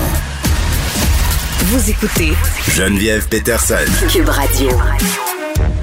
La pandémie affecte bien des domaines et le cinéma en fait partie. Je suis avec Catherine Beauchamp, vous la connaissez, les journalistes culturels et aussi euh, animatrice du documentaire Notre cinéma en quarantaine. Salut Catherine. Bonjour Geneviève. Écoute, euh, en janvier, tu avais entrepris un tour du monde qui devait s'échelonner sur plusieurs mois. L'objectif, accompagner des réalisateurs québécois dans les différents festivals de cinéma. Vous deviez vous arrêter en Suède, en Norvège, au Mexique. Euh, tu as eu le temps d'aller à Berlin, mais pour le reste, c'est pas vraiment ça qui est arrivé. Non, vraiment pas. Euh, ce qui s'est passé, euh, oui, on avait un beau planning. On voulait faire rayonner euh, le cinéma québécois, c'est-à-dire de montrer à quel point il était puissant au travers du globe. Parce que quand on passe par des grands festivals comme le Festival du film de Toronto, par Berlin, par Cannes, par Venise, souvent le, le film est étampé d'un saut et ça donne une garantie. Donc, tous les autres festivals au travers du globe vont aller chercher ces films qui ont une espèce de garantie de, de qualité. Et c'est la pour laquelle je suis partie pour Berlin pour suivre euh, le film d'Anaïs Barbeau-Lavalette, La déesse des mouches à feu, qui est l'adaptation de ton roman, Geneviève. oui, on était là ensemble. Euh, c'est ben drôle. Oui. on était là ensemble. Et My Cylinder Year de Philippe Falardeau. Et effectivement, quand on est rentré, ça, ça a été un peu brutal. Là. On avait vu que la pandémie avait pris de l'ampleur. Il y avait beaucoup de gens avec des masques dans les avions. Mm. Et, et, quand je suis rentrée à Montréal, j'ai entendu dire Ah, le premier cas de coronavirus est déclaré au Québec. Puis après ça, on s'est confiné. Donc, euh, c'est certain qu'un projet de documentaire euh, pour voyager avec des films, ben c'était hors de question que ça se fasse. Mais tu t'es reviré le bar et tu as fait euh, ce documentaire-là, en quelque sorte, pour suivre la crise en temps réel. Et vraiment, on apprend toutes sortes de, choses vraiment intéressantes dans ton film. actuellement, ce qu'on sait, là, c'est que les, tu le dis, là, les cinémas ont un impact quand même majeur sur la vie de certains films. Il y a des films dont il est question dans ton documentaire, notamment Et Quaspan, qui avaient déjà eu le temps, en quelque sorte, de faire beaucoup de festivals. Leur vie était lancée, euh, la critique était là. Mais dans le cas euh, de My, Salinger Years, de Philippe Falardeau, de la déesse des mouches à feu, ces films-là, ben, c'était le commencement puis c'est plate parce que ces films-là étaient sur une belle lancée. Puis Anaïs Barbeau-Lavalette a eu euh, un commentaire que j'ai trouvé vraiment triste, puis en même temps tellement fort. Elle a dit qu'elle avait eu l'impression qu'on tirait sur son film alors qu'il prenait son envol à bout portant c'est vrai. Puis c'est vrai que les films n'étaient pas tous rendus à la même place. C'est Toronto dans le calendrier, c'est à l'automne. Berlin, c'est au mois de février. Donc c'est certain euh, que ça change beaucoup de choses. Le film La déesse du a quand même voyagé sans euh, Anaïs, sans Kelly Dépôt, sans aucun artisan euh, du, film présent. Mais je pense que dans le cas d'Anaïs, ça a été le cas le plus concret pour nous parce que parce que le film était présenté au Québec. Tu sais, My Salinger Year n'a pas encore été sorti. Donc, il y a encore une chance d'avoir une sortie décente et puis on peut attendre que le vaccin, euh, le, vaccin soit assez efficace, euh, assez répandu. Mais dans le cas d'Anaïs, le film a pris l'affiche seulement que six jours. On a décidé de le retirer des salles avec son accord, mais il y a des sous en promotion ont été brûlés. Donc, on retrouvera peut-être pas de campagne télé, on va peut-être pas retrouver euh, de relations de presse qui vont entourer le film. Donc, est-ce que le film va être capable de reprendre l'envol qu'il avait au départ? Ça, je suis je sais pas. Ben moi, je suis pas certaine. moi, j'ai, écoute, puis je, suis en conflit d'intérêt manifeste, là, mais euh, pas seulement La déesse des mouches à feu, mais les autres films qui sont sortis pendant ce temps-là, vont avoir, selon moi, de la misère à retrouver leur momentum. Je sais pas si on peut recréer ce qui s'est passé au moment euh, de la sortie de La déesse. Puis d'ailleurs, euh, quand on a pris la décision de retirer le film des écrans pour lui le remettre plus tard, beaucoup de gens nous ont posé la question, mais pourquoi vous ne le lancez pas sur les plateformes de streaming? Puis là, récemment, c'est drôle parce qu'il y a des réalisateurs qui sont sortis pour dire que ça n'avait aucun sens de mhm. sortir des films sur des plateformes de streaming. Il y a Denis Villeneuve euh, qui a accordé une entrevue à Variety, une entrevue vitriolique là, concernant la sortie euh, de Dune sur HBO Max. Euh, puis les gens comprennent pas ça. Les gens ne comprennent pas pourquoi c'est important de sortir les films au cinéma. Ben parce que ça a été créé avec un langage cinématographique. Hmm. Dans le, le, documentaire, on voit très bien qu'il y a des cas comme par exemple euh, Patrice La Liberté avec Jusqu'au déclin, Hmm. qui lui a voyagé via Netflix, mais le film a été construit pour être présenté sur Netflix. On a travaillé l'intro pour qu'à 120 secondes, on soit intéressé encore à regarder le film. Quand on fait un film pour un, un, écran de salle de cinéma, on travaille avec un langage cinématographique des codes. Le son est travaillé pour être écouté dans une salle. Euh, tout est fait. Puis, dans le cas de la DS, il y a énormément de gros plans qui prennent toute leur puissance dans une salle de cinéma. Et moi, j'ai deux points de vue là-dessus, puis je suis tellement mitigée sur le cinéma parce que les plateformes, ça, ça a apporté une certaine accessibilité Mhm. en région, à la culture, à des gens qui pouvaient pas voir le film. Dans le cas de la DS, je pense que c'était comme 300 écrans à travers le Québec. On a moins de problèmes. Dans un cas comme Nadia Butterfly, il y a eu peut-être 7, 8, 9, 10 cinémas qui ont présenté euh, le film au Québec. Et... Euh, et il y a des gens qui peuvent pas voir ce cinéma-là. Donc, des fois, j'y crois, moi, beaucoup aux plateformes, surtout dans des sorties hybrides.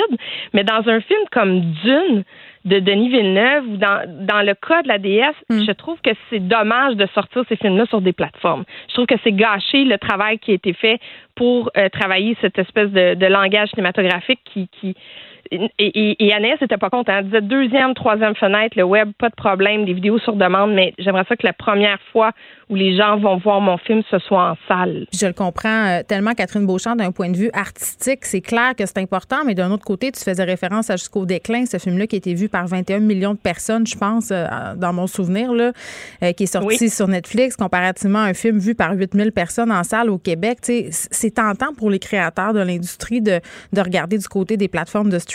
On peut pas leur en vouloir. On peut pas leur en vouloir. Puis euh, j'avais eu cette discussion-là avec Myriam Verrou, tu sais, quand elle, elle, elle m'expliquait. Qui a fait quoi, Span? Écoute, on, on t'offre, qui a fait quoi, Span? Mm.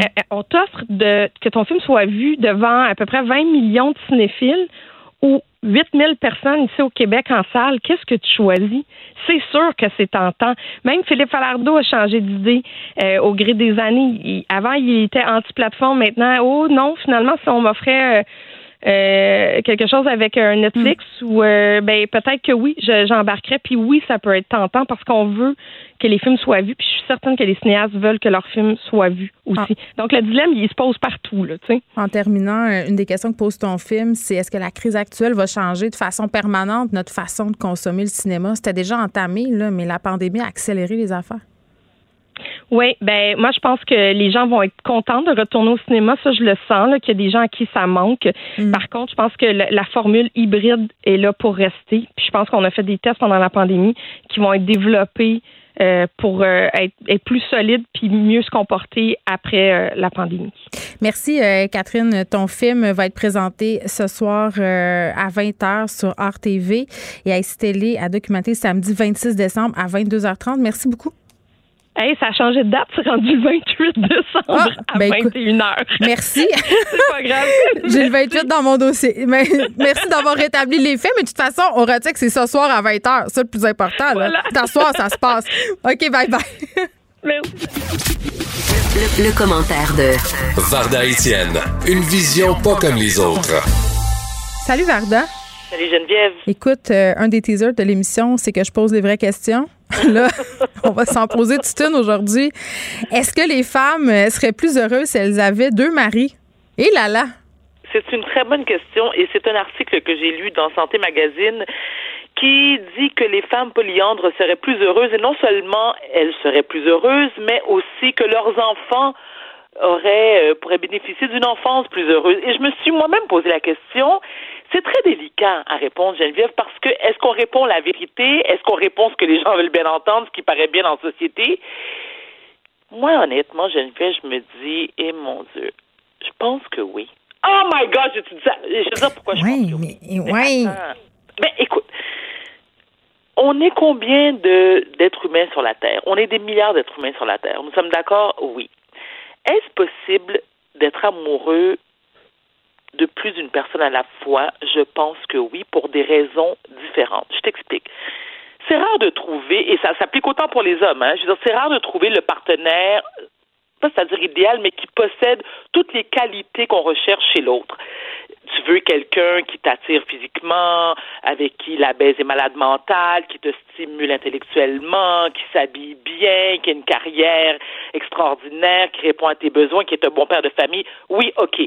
Mais est-ce que c'est possible de trouver tout ça chez une seule et même personne?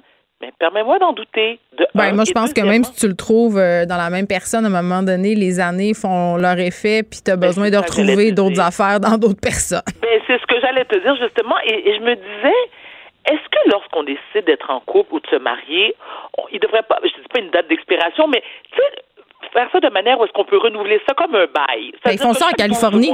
Tu fais des contrats de mariage 5 euh, ans, 6 ans, 7 ans, tu choisis. Oui, mais comme tu peux sacrer ton consent, tu sais, sans que l'autre dise, ben oui, mais on est marié à, à la vie, à la mort, puis bon, pour le meilleur, le meilleur et pour le pire. Non. C'est-à-dire que si tu fais un contrat d'un an, deux mois avant, tu t'assois, tu dis, bon, Là, comme un bail, tu sais, comme, ben, écoute, le bail s'en vient à terme, on fait quoi? Est-ce qu'on renouvelle? Est-ce qu'on renouvelle pas? Puis bon, merci, bonsoir, bon, tant mieux, puis tout le monde est content. Mais je me dis, si t'as deux conjoints, là, c'est deux fois plus de bail à gérer, des beaux à gérer. Moi, je, je pense que je pense qu'on a tous tendance à dire Ah oui, ça serait vraiment le fun d'avoir plus qu'une personne sur le feu en même temps. Mais la vérité, là, non, mais la vérité, c'est que c'est bien plus compliqué surveiller deux chaudrons. OK? Bien plus compliqué. Non, mais ça dépend. Mais Geneviève, ça dépend. Ça dépend quels sont les besoins, quels sont tes besoins qui sont comblés chez l'un et chez l'autre. Tu peux avoir un homme qui te stimule, tu sais, je veux dire, mentalement, comme. Je suis sûr que Pierre-Yves McSween, vous avez des conversations fort intéressantes, vous vous stimulez, euh, euh, je veux dire, mutuellement sur le plan intellectuel. Donc, ta vie sexuelle m'intéresse pas, Geneviève, parce que tu m'as déjà dit, je me rappelle qu'on a, on a commencé à collaborer, euh, collaborer ensemble, tu m'as dit que toi, tu sais, il faut que ça se fasse vite, au bout de trois minutes, tu es déjà à bout, tu veux déjà faire d'autres choses, tu es prête à écrire un 20 Ça, c'est, ça, c'est ce que tu as voulu comprendre. Ce que j'ai dit, c'est que, j'ai ça baiser une heure. J'ai ça, c'est long. Ouch. D'accord. Est-ce que est-ce que tu as entendu les bruits de criquet? Mais euh, ça. Ah, moi, il me dérange pas euh, les bruits de criquet, Varda. Puis je te dirais aussi, euh, pour ajouter au bruit de criquet, là, puisqu'on en est là, que moi, je crois pas à ça, passer toute sa vie avec la même personne. Puis je crois pas beaucoup à la fidélité non plus. Qu'est-ce que tu veux? Je suis bon, même. Ben, Cynique de même. Non, mais on est deux. Écoute, on est deux. On est deux. Et, et je vais te dire honnêtement, mais moi, c'est un peu moi, je, je suis une éternité, je me, je me contredis continuellement, c'est l'histoire de ma vie. Et euh, moi non plus, moi non plus, je ne crois pas qu'on peut être en couple. Mais je veux y croire, là. Je veux, je veux, je veux, là. Je me surprends à vouloir ça, mais. mais là, là. je veux ça. Mais quand je regarde ma feuille de route, mettons que j'ai échoué une couple de fois. Comprends-tu? Varda Etienne ou Elisabeth Taylor, même combat. Mais non, mais écoute, de mariage, des fois, écoute, c'est le running gang avec, avec mes amis, c'est bon, Barda, vas-tu faire comme Elisabeth Taylor? Tu sais, je me suis mariée deux fois, divorcée deux fois. Est-ce que je me marie une troisième fois? Absolument! Mais jamais 203, Varda, déçois-nous pas. ma chérie. Mais, mais tu sais quoi? Il y a peu de femmes, Geneviève, qui vont l'avouer. C'est-à-dire que de dire que nous, on n'est on pas convaincus. On, va, on peut passer notre vie avec, euh, avec une, seule personne. Par contre, je crois qu'il y a des âmes sœurs qui existent. Il y a des gens j'ai des des exemples autour de moi, des gens qui sont en couple et très, ils sont, ils sont extrêmement, extrêmement heureux euh, ensemble.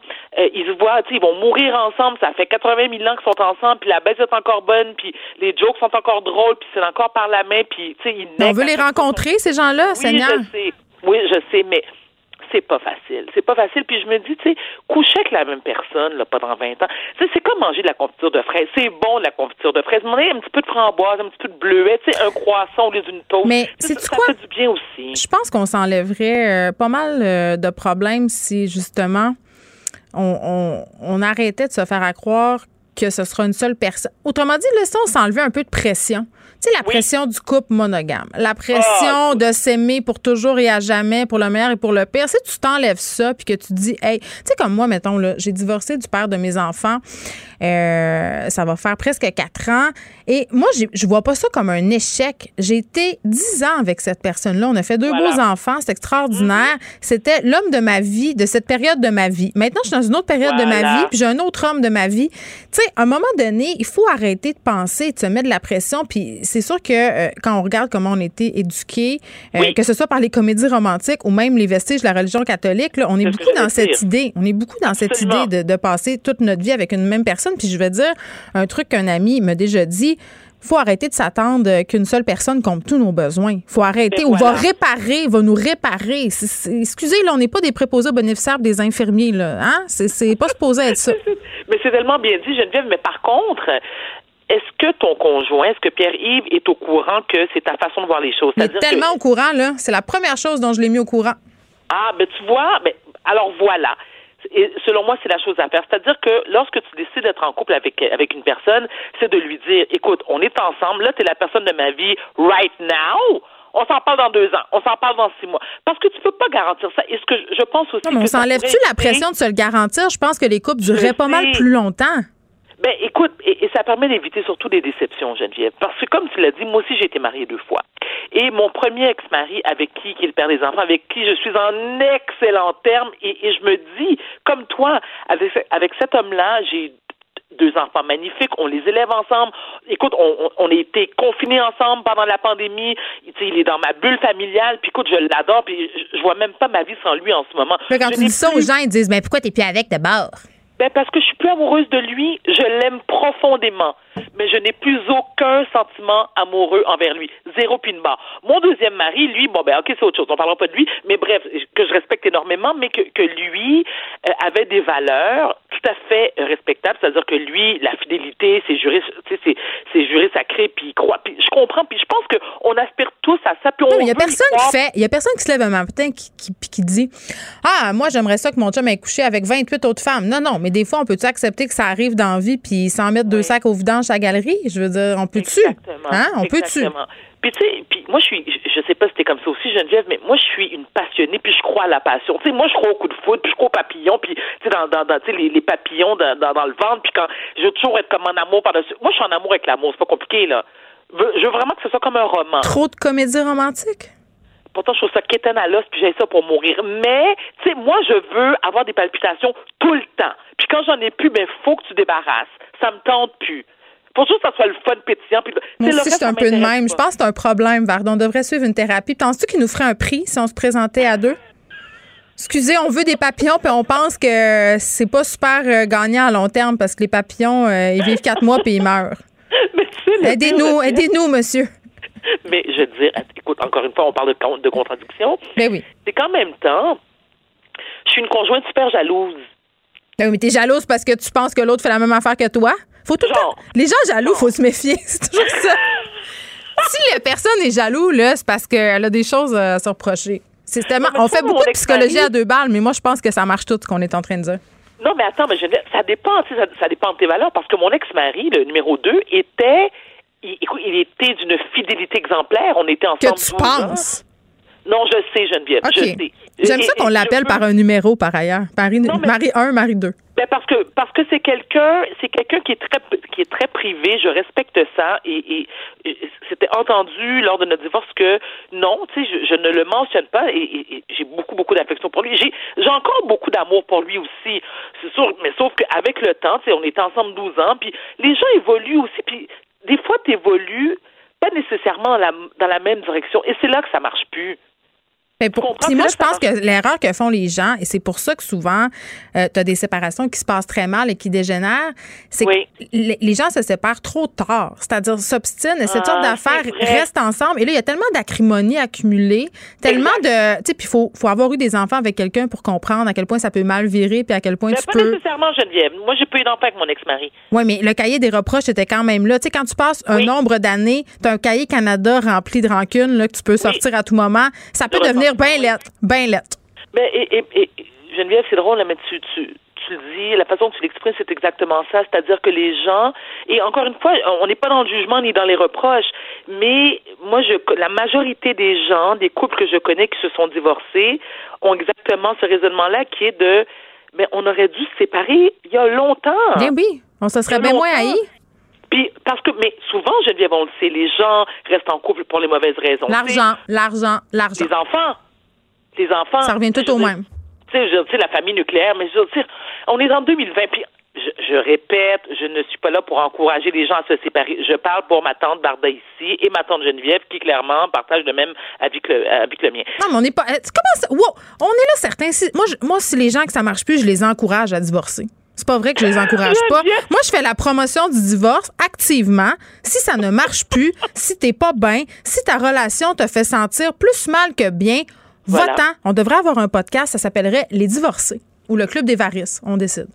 je préfère le titre les divorcer, mais je trouve que je trouve que c'est une excellente idée et je peux t'assurer qu'on aurait un nombre hallucinant d'auditeurs. Mais c'est sûr. Je veux dire, ça parle à tout le monde, le divorce. Je veux dire, quand tu te maries, tu as une chance sur deux, puis je pense que la statistique est conservatrice. Je pense que c'est trois quarts de chance sur un que ça finisse mal. On va tout se le dire? Bon. Je, suis tellement d'accord avec toi. Mais, mais, mesdames, je tiens à vous le dire, peu importe que votre divorce soit propre ou sale, on conserve la garnotte. On ne remet jamais, jamais, ça, jamais. Ça, ça, jamais. ça, je suis contente que tu en parles parce qu'il y a des messieurs qui redemandent la bague. Hein? Ah, ben voyons. Ça, faut-tu être cheap que C'est à moi, c'est moi qui l'ai payé avec mon argent. Non, mais attends. tu sais quoi, Geneviève? Sophie, t'as absolument raison. Je me dis, mesdames, s'il vous plaît, qui remet un cadeau? Qui remet un cadeau? Donc, tu m'offres une bague, puis parce qu'on divorce, il faut que je te la redonne? Euh, non. Tu sais, moi, là, mon ex-mari va payer mes implants maman. Je vais te redonner? Ben non. Fait que je garde les implants et mon jonc. Puis moi, écoute, elle, elle est magnifique. Mes deux, mes deux bagues sont magnifiques, mais, mais je les garde. Est-ce que tu les portes encore dans le bon doigt? Non, mais je les porte pas du tout. Et je, mais je, je, je refuse, je refuse. De toute façon, aucun des deux m'ont demandé leur, leur alliance. Mais pour moi, c'est une période de ma vie dont je veux me souvenir. Non, imagine si tu avais eu deux maris, Varda. Deux maris, deux bagues, deux divorces, deux fois plus de complications. Moi, je pense qu'il faut y penser à deux fois. mais ma chérie, ça, mais attends, mais Geneviève, c'est ce que je t'ai dit, ce que j'ai vécu. Je me suis mariée deux fois. Je me suis divorcée deux fois. J'ai deux garnottes. Et je garde les deux. Non, moi, je te parle des deux maris en même temps. Là, imagine si tout ça arrive en même temps. Qu'est-ce que tu fais? Tu divorces dans une, dans une conversation puis dans l'autre pas? En tout cas, Non. moi, je pense que les femmes là, qui seraient heureuses plus avec deux maris, là, c'est une fausse bonne idée. faut penser à Mais non, ça. Non, mais attends, mais t'es pas obligé de te marier avec les deux. Tu peux avoir un mari et un Mais amant. c'est chien pour l'autre. Imagine-tu, là, faut que tu gères les insécurités. Là. Non, non, non. Ça marche pas. Moi, je pense que ça Non, marche pas. voir- non, écoute, moi, là, écoute, quand- si t'es mon conjoint, je suis pas ta mère. Tu comprends? Si t'as besoin. Mon Dieu, ça vient d'éliminer beaucoup d'hommes, ça. Je suis pas ta mère, je suis pas ton infirmière. Il reste deux hommes au Québec. OK, on règle le dossier. On va attendre vos appels. OK? Varda, on te retrouve, on te retrouve demain. Avec grand plaisir, Geneviève, à demain. Joignez-vous à la discussion. Appelez ou textez le 187 Cube Radio 1877 827 2346. Hello. On parle avec Jean-Louis Fortin, directeur du bureau d'enquête de Québécois. Salut Jean-Louis. Salut Geneviève. Bon, on jase euh, de Franck Zampino, deuxième euh, de la ville de Montréal, l'ancien numéro 2 qui a échappé aux condamnations criminelles, mais les factures euh, de frais de justice, de poursuite au civil ont fini par le ruiner. Oui. Euh, Frank Zampino, pour des gens qui s'intéressent à la politique municipale depuis seulement quelques années, ne le connaîtront peut-être pas, mais c'est quelqu'un qui a emmené extrêmement large à Montréal pendant presque une dizaine d'années. Euh, en fait, pendant toute l'ère Gérald Tremblay, euh, c'est c'est- c'est à Frank Zampino qu'il avait confié le- les commandes du comité exécutif, l'équivalent du Conseil des ministres. Donc, tous les gros contrats à Montréal qui étaient approuvés par le comité, exécutif, c'est lui Mhm. qui avait l'ascendant sur, sur ça. Puis, donc, il, il en venait très large. C'était ni plus ni moins que le numéro 2. On le sait, il a été euh, arrêté à deux reprises suite à des enquêtes de l'UPAC.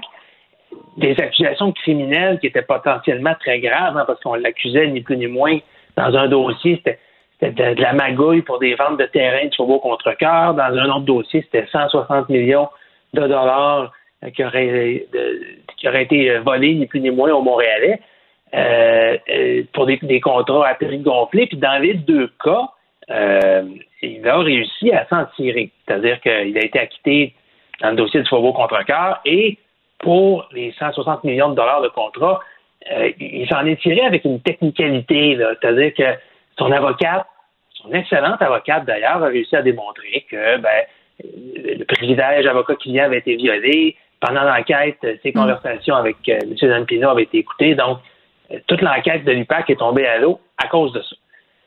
Est-ce que Frank Zampino, pour autant, va passer un beau Noël en sabrant le champagne? Là, ça a que non, parce que, bon, comme tu disais, euh, il dépose son bilan, peut faire une proposition à ses créanciers. Euh, Semble-t-il qu'elle n'a plus un sou, ça l'a ruiné. Non, mais attends, c'est fou, là. Bon, euh, 771 000 et quelques de frais d'avocat. Euh, Montréal, euh, qui a des créances de 46 millions de dollars qui, ont, qui sont en lien avec cinq recours euh, contre lui. Euh, tu sais, à un moment donné, euh, tu te dis là, M. Zampino, clairement, n'a plus les moyens de se défendre euh, au civil, au pénal aussi. Il doit des sommes euh, d'argent importantes. Et vous avez fait une entrevue au bureau d'enquête avec euh, Jean euh, Lozo, puis ce qu'il dit, puis c'est tout le temps la question qu'on pose euh, à ce moment-là, c'est que, tu sais, combien même qu'il devrait des millions de dollars s'il n'y a pas l'argent pour payer, euh, tu sais, il n'a pas cet argent-là, autrement dit, Frank Zampino, là. C'est ça. Puis il faut faire attention, là, le 46 millions euh, qu'il pourrait devoir à la ville, c'est un montant qui est avéré. C'est-à-dire que la ville le poursuit, puis si jamais ça se rendait au bout, peut-être qu'il serait condamné à payer une partie de ça. Là. Hmm. La, facture qui est vraiment due, qui est de l'argent sonnant, tu as raison de le mentionner, c'est la facture au cabinet d'avocat de, son avocate Isabelle Sherman. 771 000 Moi, je t'avoue que ça m'a frappé parce qu'on sait tous que les avocats, c'est cher. Euh, moi, je me rappelle il y a quelques années quand euh, Jan Gomeshi euh, à Toronto avait été accusé et puis acquitté d'une série d'agressions sexuelles. Puis Mary Heinlein, qui était son la brillante criminaliste qui l'avait défendue, on, disait souvent bon, elle charge environ 1000 dollars de l'heure. Je sais pas si c'est vrai. Mm. J'avais fait affaire avec elle, mais 1000 Puis là, donc on, on voit que ces tarifs-là, euh, on sait que c'est rendu à Montréal, mais effectivement, si tu veux un criminaliste euh, d'envergure, les 4-5 top criminalistes au Québec, c'est à peu près ça que ça doit euh, charger. Maintenant, là, 400-800 dollars de l'heure, euh, c'est pas, c'est pas à la portée du commun des mortels. Là. Donc, quand tu fais face à des, accusations graves comme ça criminelles, puis que mm. potentiellement c'est plusieurs années en prison, tu as deux choix. Là, hein, tu, on comprend que tu peux être coupable ou t'endettes, puis à moins que tu sois très, très, très, très fortuné, là, mm. défendre et réussir comme ça à s'en sortir, euh, ça coûte extrêmement cher. Oui, il y a un truc que je comprends pas, euh, Jean-Louis, c'est que malgré tout ça, malgré ses ennuis légaux, euh, Franck Zampino qui a quand même trouvé le temps de s'impliquer dans des projets immobiliers. Oui, il était en affaires avec ses fils, notamment. Oui. entre autres, en 2016, là, on, on l'avait photographié à la sortie d'un cabinet de notaire parce que à ce moment-là, il était encore accusé au criminel. Puis bon, il faisait des transactions, dont une de l'ordre de 750 000 sans hypothèque. Ils ont quand même fait des bonnes affaires, mais on, a, on a réouvert ce document-là la semaine dernière avec mm. mon collègue Théo Jonca quand, quand on, travaillait l'histoire de, faillite. Ouais. Il ne semble pas y avoir rien de, de, louche au sujet de cette, de cette transaction-là. Puis c'est légitime, hein, Franck Zampino. Personne qui l'empêche de travailler à l'heure actuelle. Et d'ailleurs, ce que son avocat nous a expliqué, euh, c'est que euh, pour garder son titre de comptable agréé, c'est pour ça qu'il fait une proposition à ses, euh, à ses créanciers. Donc, techniquement, Frank Zampino, au moment où on se parle, il n'a pas de casier judiciaire, il n'a pas été reconnu coupable d'aucun crime. Il va déposer son bilan à ses créanciers, il va tenter de conclure une entente et il sera libre de, de gagner sa vie comme bon l'entend avec des gens qui voudront faire affaire avec lui. Bon, euh, hier, euh, partout, là, on a vu circuler cette alerte Amber. Euh, quand ça commence, ces histoires-là, c'est vraiment... Écoute, tous les appareils électroniques de la maison sonnaient chez nous. puis ça surprend, hein? Moi, ben et entre autres, la télévision, dans tous les haut-parleurs, de son strident, là, je, ouais, je suis resté bête. Oui, puis c'est toujours un peu triste aussi quand on a une alerte Amber parce que euh, pour déclencher une alerte comme ça, il faut qu'on craigne pour la sécurité d'enfants. Là, dans ce cas-là, c'était deux fillettes de 2 et 7 ans, euh, puisqu'on disait euh, la suspecte, c'était leur mère. Ça se passait dans le coin de Terrebonne. Tout de suite, là, ça s'est relayé un peu partout sur les médias sociaux. Heureusement, les deux fillettes ont été retrouvées quand même pas longtemps après. C'est pas une alerte Amber qui a duré très, très longtemps. Là. Des fois, ça dure des jours et souvent, malheureusement, c'est la fin qu'on veut pas avoir. Là c'est-à-dire que les enfants sont retrouvés euh, dans un mauvais état. Dans, dans ce cas-là, tout allait bien. Mais euh, qu'est-ce qui fait qu'on déclenche euh, une alerte Amber à part le fait justement de craindre pour la sécurité d'enfants? c'est intéressant, ça, ça fait depuis 2003 qu'on a ça au Québec, l'alerte Amber. Puis mm. d'abord, bon, tu dis les enfants. Il faut qu'il y ait un enfant qui a été enlevé, première chose. Mais, mais deuxième chose qui est fondamentale, il faut que les policiers aient des raisons de craindre pour la sécurité de l'enfant. Puis la sécurité, là, on parle de lésions corporelles graves qui sont en danger de mort. Fait que c'est pas juste, euh, hey, mon ex est parti avec l'enfant. Je pense qu'ils sont allés au dépanneur. Oui, parce que hier, il y avait beaucoup de, il y avait beaucoup de, de, spéculations sur les médias sociaux, étant donné que c'était dimanche soir. Là, souvent, on sait que les parents séparés s'échangent la garde le dimanche soir. Puis là, je voyais des gens qui disaient, ah, là, c'est un père en maudit parce qu'elle est en retard. Puis moi, dans ma tête, j'étais comme, ben non, non, là, quand tu déclenches une alerte Amber, il y a des critères à remplir. C'est pas juste un pays sur le piton, là. C'est ça. Donc, risque de lésions corporelles graves ou danger de mort, c'est ce qu'on croit qui pourrait arriver. Et on doit également être en mesure d'avoir des éléments probants, euh, par exemple, euh, le nom, l'âge d'enfant, une photo, le moyen de transport utilisé. Bon, hier, on parlait d'un véhicule bleu, on, nommait la marque du véhicule également. Euh, et Donc, une fois que ces trois critères-là sont remplis, on diffuse l'alerte Amber. Puis, effectivement, on a tous eu hier soir euh, en mémoire l'affaire Martin Carpentier. Hein, Bien, c'est sûr. Première chose à laquelle j'ai pensé. Avec une issue tragique, puis on disait, bon, pas encore. Puis quel soulagement, euh, à peu près 20-25 minutes plus tard, d'avoir euh, une alerte de la Sûreté du Québec pour dire, bon, bien ça, là, on a retrouvé les enfants. Donc, c'était la meilleure issue.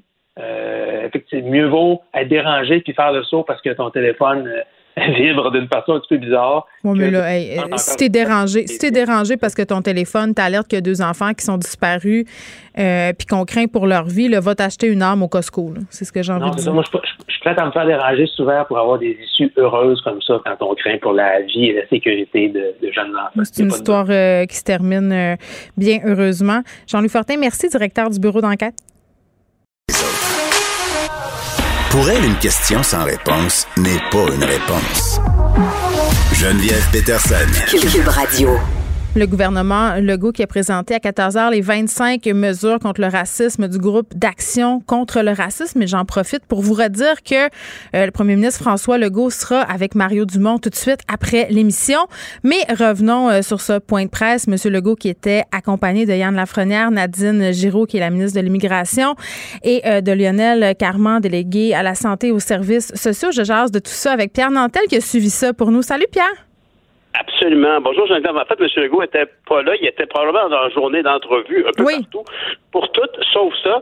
Mais euh, écoute, je dois te dire, en tout cas, que, bon, j'ai écouté tout ça. Premièrement, j'ai une grande confiance euh, envers ces gens-là, envers Nadine Giraud qui s'est engagée déjà euh, depuis belle lurette sur la meilleure intégration des nouveaux arrivants, à leur ramener l'enjeu de, le PEC, hein, le programme de, pour intégrer plus facilement les étudiants qui, étrangers qui vivent au Québec. Euh, j'ai une grande confiance en elle. Puis comme elle le dit elle-même, je suis une femme, puis je suis une femme noire, puis est-ce que j'ai vécu du racisme? Oui. Donc, elle est bien placée pour parler de tout ça. On a confiance en elle grande confiance en Lionel Carman, qui, depuis le début euh, de son élection, euh, même ici, d'ailleurs, Carman et Yann Lafrenière, qui s'occupent des affaires autochtones, sont deux députés de la Rive-Sud que j'ai eu la chance de côtoyer. Ce sont vraiment des gens de bonne foi euh, qui ont, des causes personnelles dans tout ça. Monsieur Carman, c'est vraiment, il est lui-même pédiatre, si je me souviens bien, qui a vraiment à cœur les engagements qu'il a fait, entre autres, comme ministre des Affaires de la Santé et des Affaires sociales. Puis, Monsieur Lafrenière, ben bon, c'est un gars d'équipe, ça, c'est, je vous en c'est quelqu'un qui est très rassembleur. Mais bon, donc ces trois gens-là arrivent avec euh, toute la bonne foi du monde, je veux bien. Mais je dois reconnaître que j'ai trouvé ça un petit peu junior. J'ai eu l'impression que euh, ça, manquait de, de c'était pas assez incarné. Euh, C'est-à-dire, monsieur. Ben, c'est parce que, tu sais, en gros, on, énumère vraiment, il y a, vraiment 25 points, puis je veux te dire que c'est rare que je fais ça, mais j'écoutais attentivement, puis j'ai réécouté, j'ai reculé euh, la, vidéo pour bien entendre tout ce qu'il disait. T'as reculé la cassette? Oui, oui, ben, ben, non, mais j'avais le terminal d'hélico, je reculais pour pouvoir recommencer. Et, effectivement, j'ai identifié les mêmes points qu'il y a dans leur brochure officielle. Mais c'est un petit peu ça qui m'achale. J'ai eu un peu l'impression qu'on a lu la brochure. Tu sais, euh, ah, en même temps, on parle de la police, euh, on parle de l'accès à l'emploi. Oui, oui, tout à fait. Non, comme je dis, c'est très bien. J'ai juste une impression que c'est. Je pense que les autres même, ils vont regarder ça, ils vont dire ouais, on aurait peut-être pu à bonifier un peu notre présentation. Ça manquait, mm. c'était un petit peu euh, éteint. Ceci dit, effectivement, donc, la première recommandation de toutes, c'est M. Carman qui l'a présenté en disant qu'il sera il faut interdire les interpellations aléatoires en fonction de la couleur, en fonction de, de, l'ethnicité ou de la religion d'une situation sociale et que ce soit inscrit au code déontologique des policiers. Ça, c'est sûr que c'est un grand point. Les 25 euh, engagements du gouvernement sont tous très bons, puis ce qui est certain, c'est que ça va certainement donner beaucoup d'opportunités aux différents groupes qui ont des demandes à exprimer, puis des mm. plaintes à faire, puis qui ont été victimes de racisme, qui vont, ils vont, on va pouvoir interpeller le gouvernement sur des points bien précis de ces engagements-là. Tu sais, ce matin, Caroline Saint-Hilaire évoquait à quel point ce rapport-là, ce groupe d'action contre le racisme, était un groupe d'action de trois députés du gouvernement. Si on avait voulu, on aurait pu inclure des gens de l'opposition. C'est un choix. C'est un choix. On l'a fait, par exemple, pour euh, l'aide médicale à mourir, on l'a fait pour la violence euh, faite aux femmes. Ici, on est allé. mais je pense qu'on a des tensions euh, au niveau euh, du gouvernement avec les oppositions, notamment concernant euh, la question du racisme. on s'entend pas sur certaines terminologies. Je pense que c'est aussi expliquant que cela. Mais, le mot racisme systémique, effectivement, ben, n'est pas prononcé. C'est ça. Ben, on n'est pas vraiment étonné, mais tu vois, moi, un truc qui m'a enchanté euh, par rapport à ces recommandations, c'est qu'on a, euh, si on veut, euh, une volonté d'avoir une vision à plus long terme. je pense, Pierre, puis dis-moi si tu es d'accord avec moi, là, que dans toute cette discussion qu'on a eue sur le racisme, le racisme systémique, la discrimination systémique, appelons ça comme on veut, là, il y a une affaire qui ressort de tout ça, c'est que collectivement, on a de la misère à, comprendre, à admettre, à voir. Tu sais, je pense qu'on est mûr pour une discussion là, sur le racisme à l'échelle euh, vraiment là, macro, là, c'est-à-dire que on intègre ça dans euh, nos politiques d'éducation pour qu'on en arrive avec des citoyens qui comprennent les enjeux. Puis je suis pas en train de dire que les gens comprennent pas, mais il y a plein de confusion parce qu'il y a plein de concepts différents. Puis c'est tout nouveau, là, cette discussion-là euh, qu'on a tous ensemble. c'est une bonne chose, mais il faut avoir des processus d'accompagnement là-dedans. C'est pour ça que quand je lis des affaires comme le fait qu'on développerait une campagne nationale de sensibilisation pour un peu donner des exemples, parce que je pense qu'on a de la misère, on a toute une vision un peu cliché du racisme, mais dans ses formes subtiles, on a plus de misère. Puis moi, la première, là, tu sais, à, ah, comprendre puis à voir, puis de, voir qu'on va intégrer peut-être ces questions-là euh, tout au long du parcours scolaire des jeunes, mais ça va faire justement que des discussions, des tensions comme on a connu euh, il y a quelques mois, puis au printemps passé, mais il va peut-être en avoir moins avec le temps. Puis en ce sens-là, c'est une très, très bonne chose. Moi, j'étais contente de voir ça. Ah non, mais tu as raison. D'ailleurs, honnêtement, je, te donne, on se parle, tu nous as écouté ça pour nous. Fait que je te donne le, mon impression première, c'est qu'en termes de communication, j'ai pas trouvé ça top notch, dans le sens que j'ai trouvé, mais ceci dit, effectivement, les 25 engagements sont de 25 engagements, comme je te disais, qui sont des tous des, des leviers que pourront actionner des gens qui disent, ben, vous êtes engagés à ça, ben, prouvez-le. Tu parlais, évidemment, de, de, de, je te parlais des interpellations aléatoires qui doivent être arrêtées. On parle aussi de, de, de joindre des intervenants, des travailleurs sociaux aux policiers. Donc, on, parle de patrouille mixte, on parle de formation continue, comme on a vu d'ailleurs euh, dans, du côté de Longueuil. Tu sais, le, le fameux chef de police, Tadi Daguerre, qui a demandé à policiers de découvrir les communautés dans lesquelles ils travaillaient. Ben, on, veut, on veut aller de ce côté-là en formation continue pour tout le corps policier. Et pour les Autochtones, j'imagine euh, qu'on a des actions là, avec ce qu'on a connu avec l'affaire Joyce Echaquan, on n'a pas le choix. Tout à fait. Du côté des Autochtones, justement, Yann Lafrenière est arrivé en disant, entre autres, que s'il y avait une campagne de sensibilisation au niveau des minorités visibles, il faudrait qu'il y en, ait, y en aura une aussi sur les Autochtones. Et, et tu parlais précisément de ça, donc sur l'histoire, sur leur diversité culturelle, sur le patrimoine euh, des Autochtones, qui, ultimement, leur est propre, mais qui a aussi découlé vers nous aussi avec les générations. On s'en cachera pas. on parle aussi de formation obligatoire au niveau de la fonction publique sur les Autochtones. Et de la police aussi, là, M. Lafrenière, euh, qui annonçait 18 euh, millions de dollars euh, pour les polices autochtones. On a du chemin à faire aussi, un, lien de confiance aussi qui est brisé, qui est à rebâtir. Mais ça, il semblait totalement conscient de ça, M. Lafrenière, quand je lui ai parlé. Ah oui, absolument. Il n'y a aucun doute là-dessus. En plus, disons qu'il s'y connaît en termes de médiation entre la population et la police. Et aussi, une fois que la police est passée, ben, il y a toute une intervention qui doit être faite aussi au niveau du système judiciaire.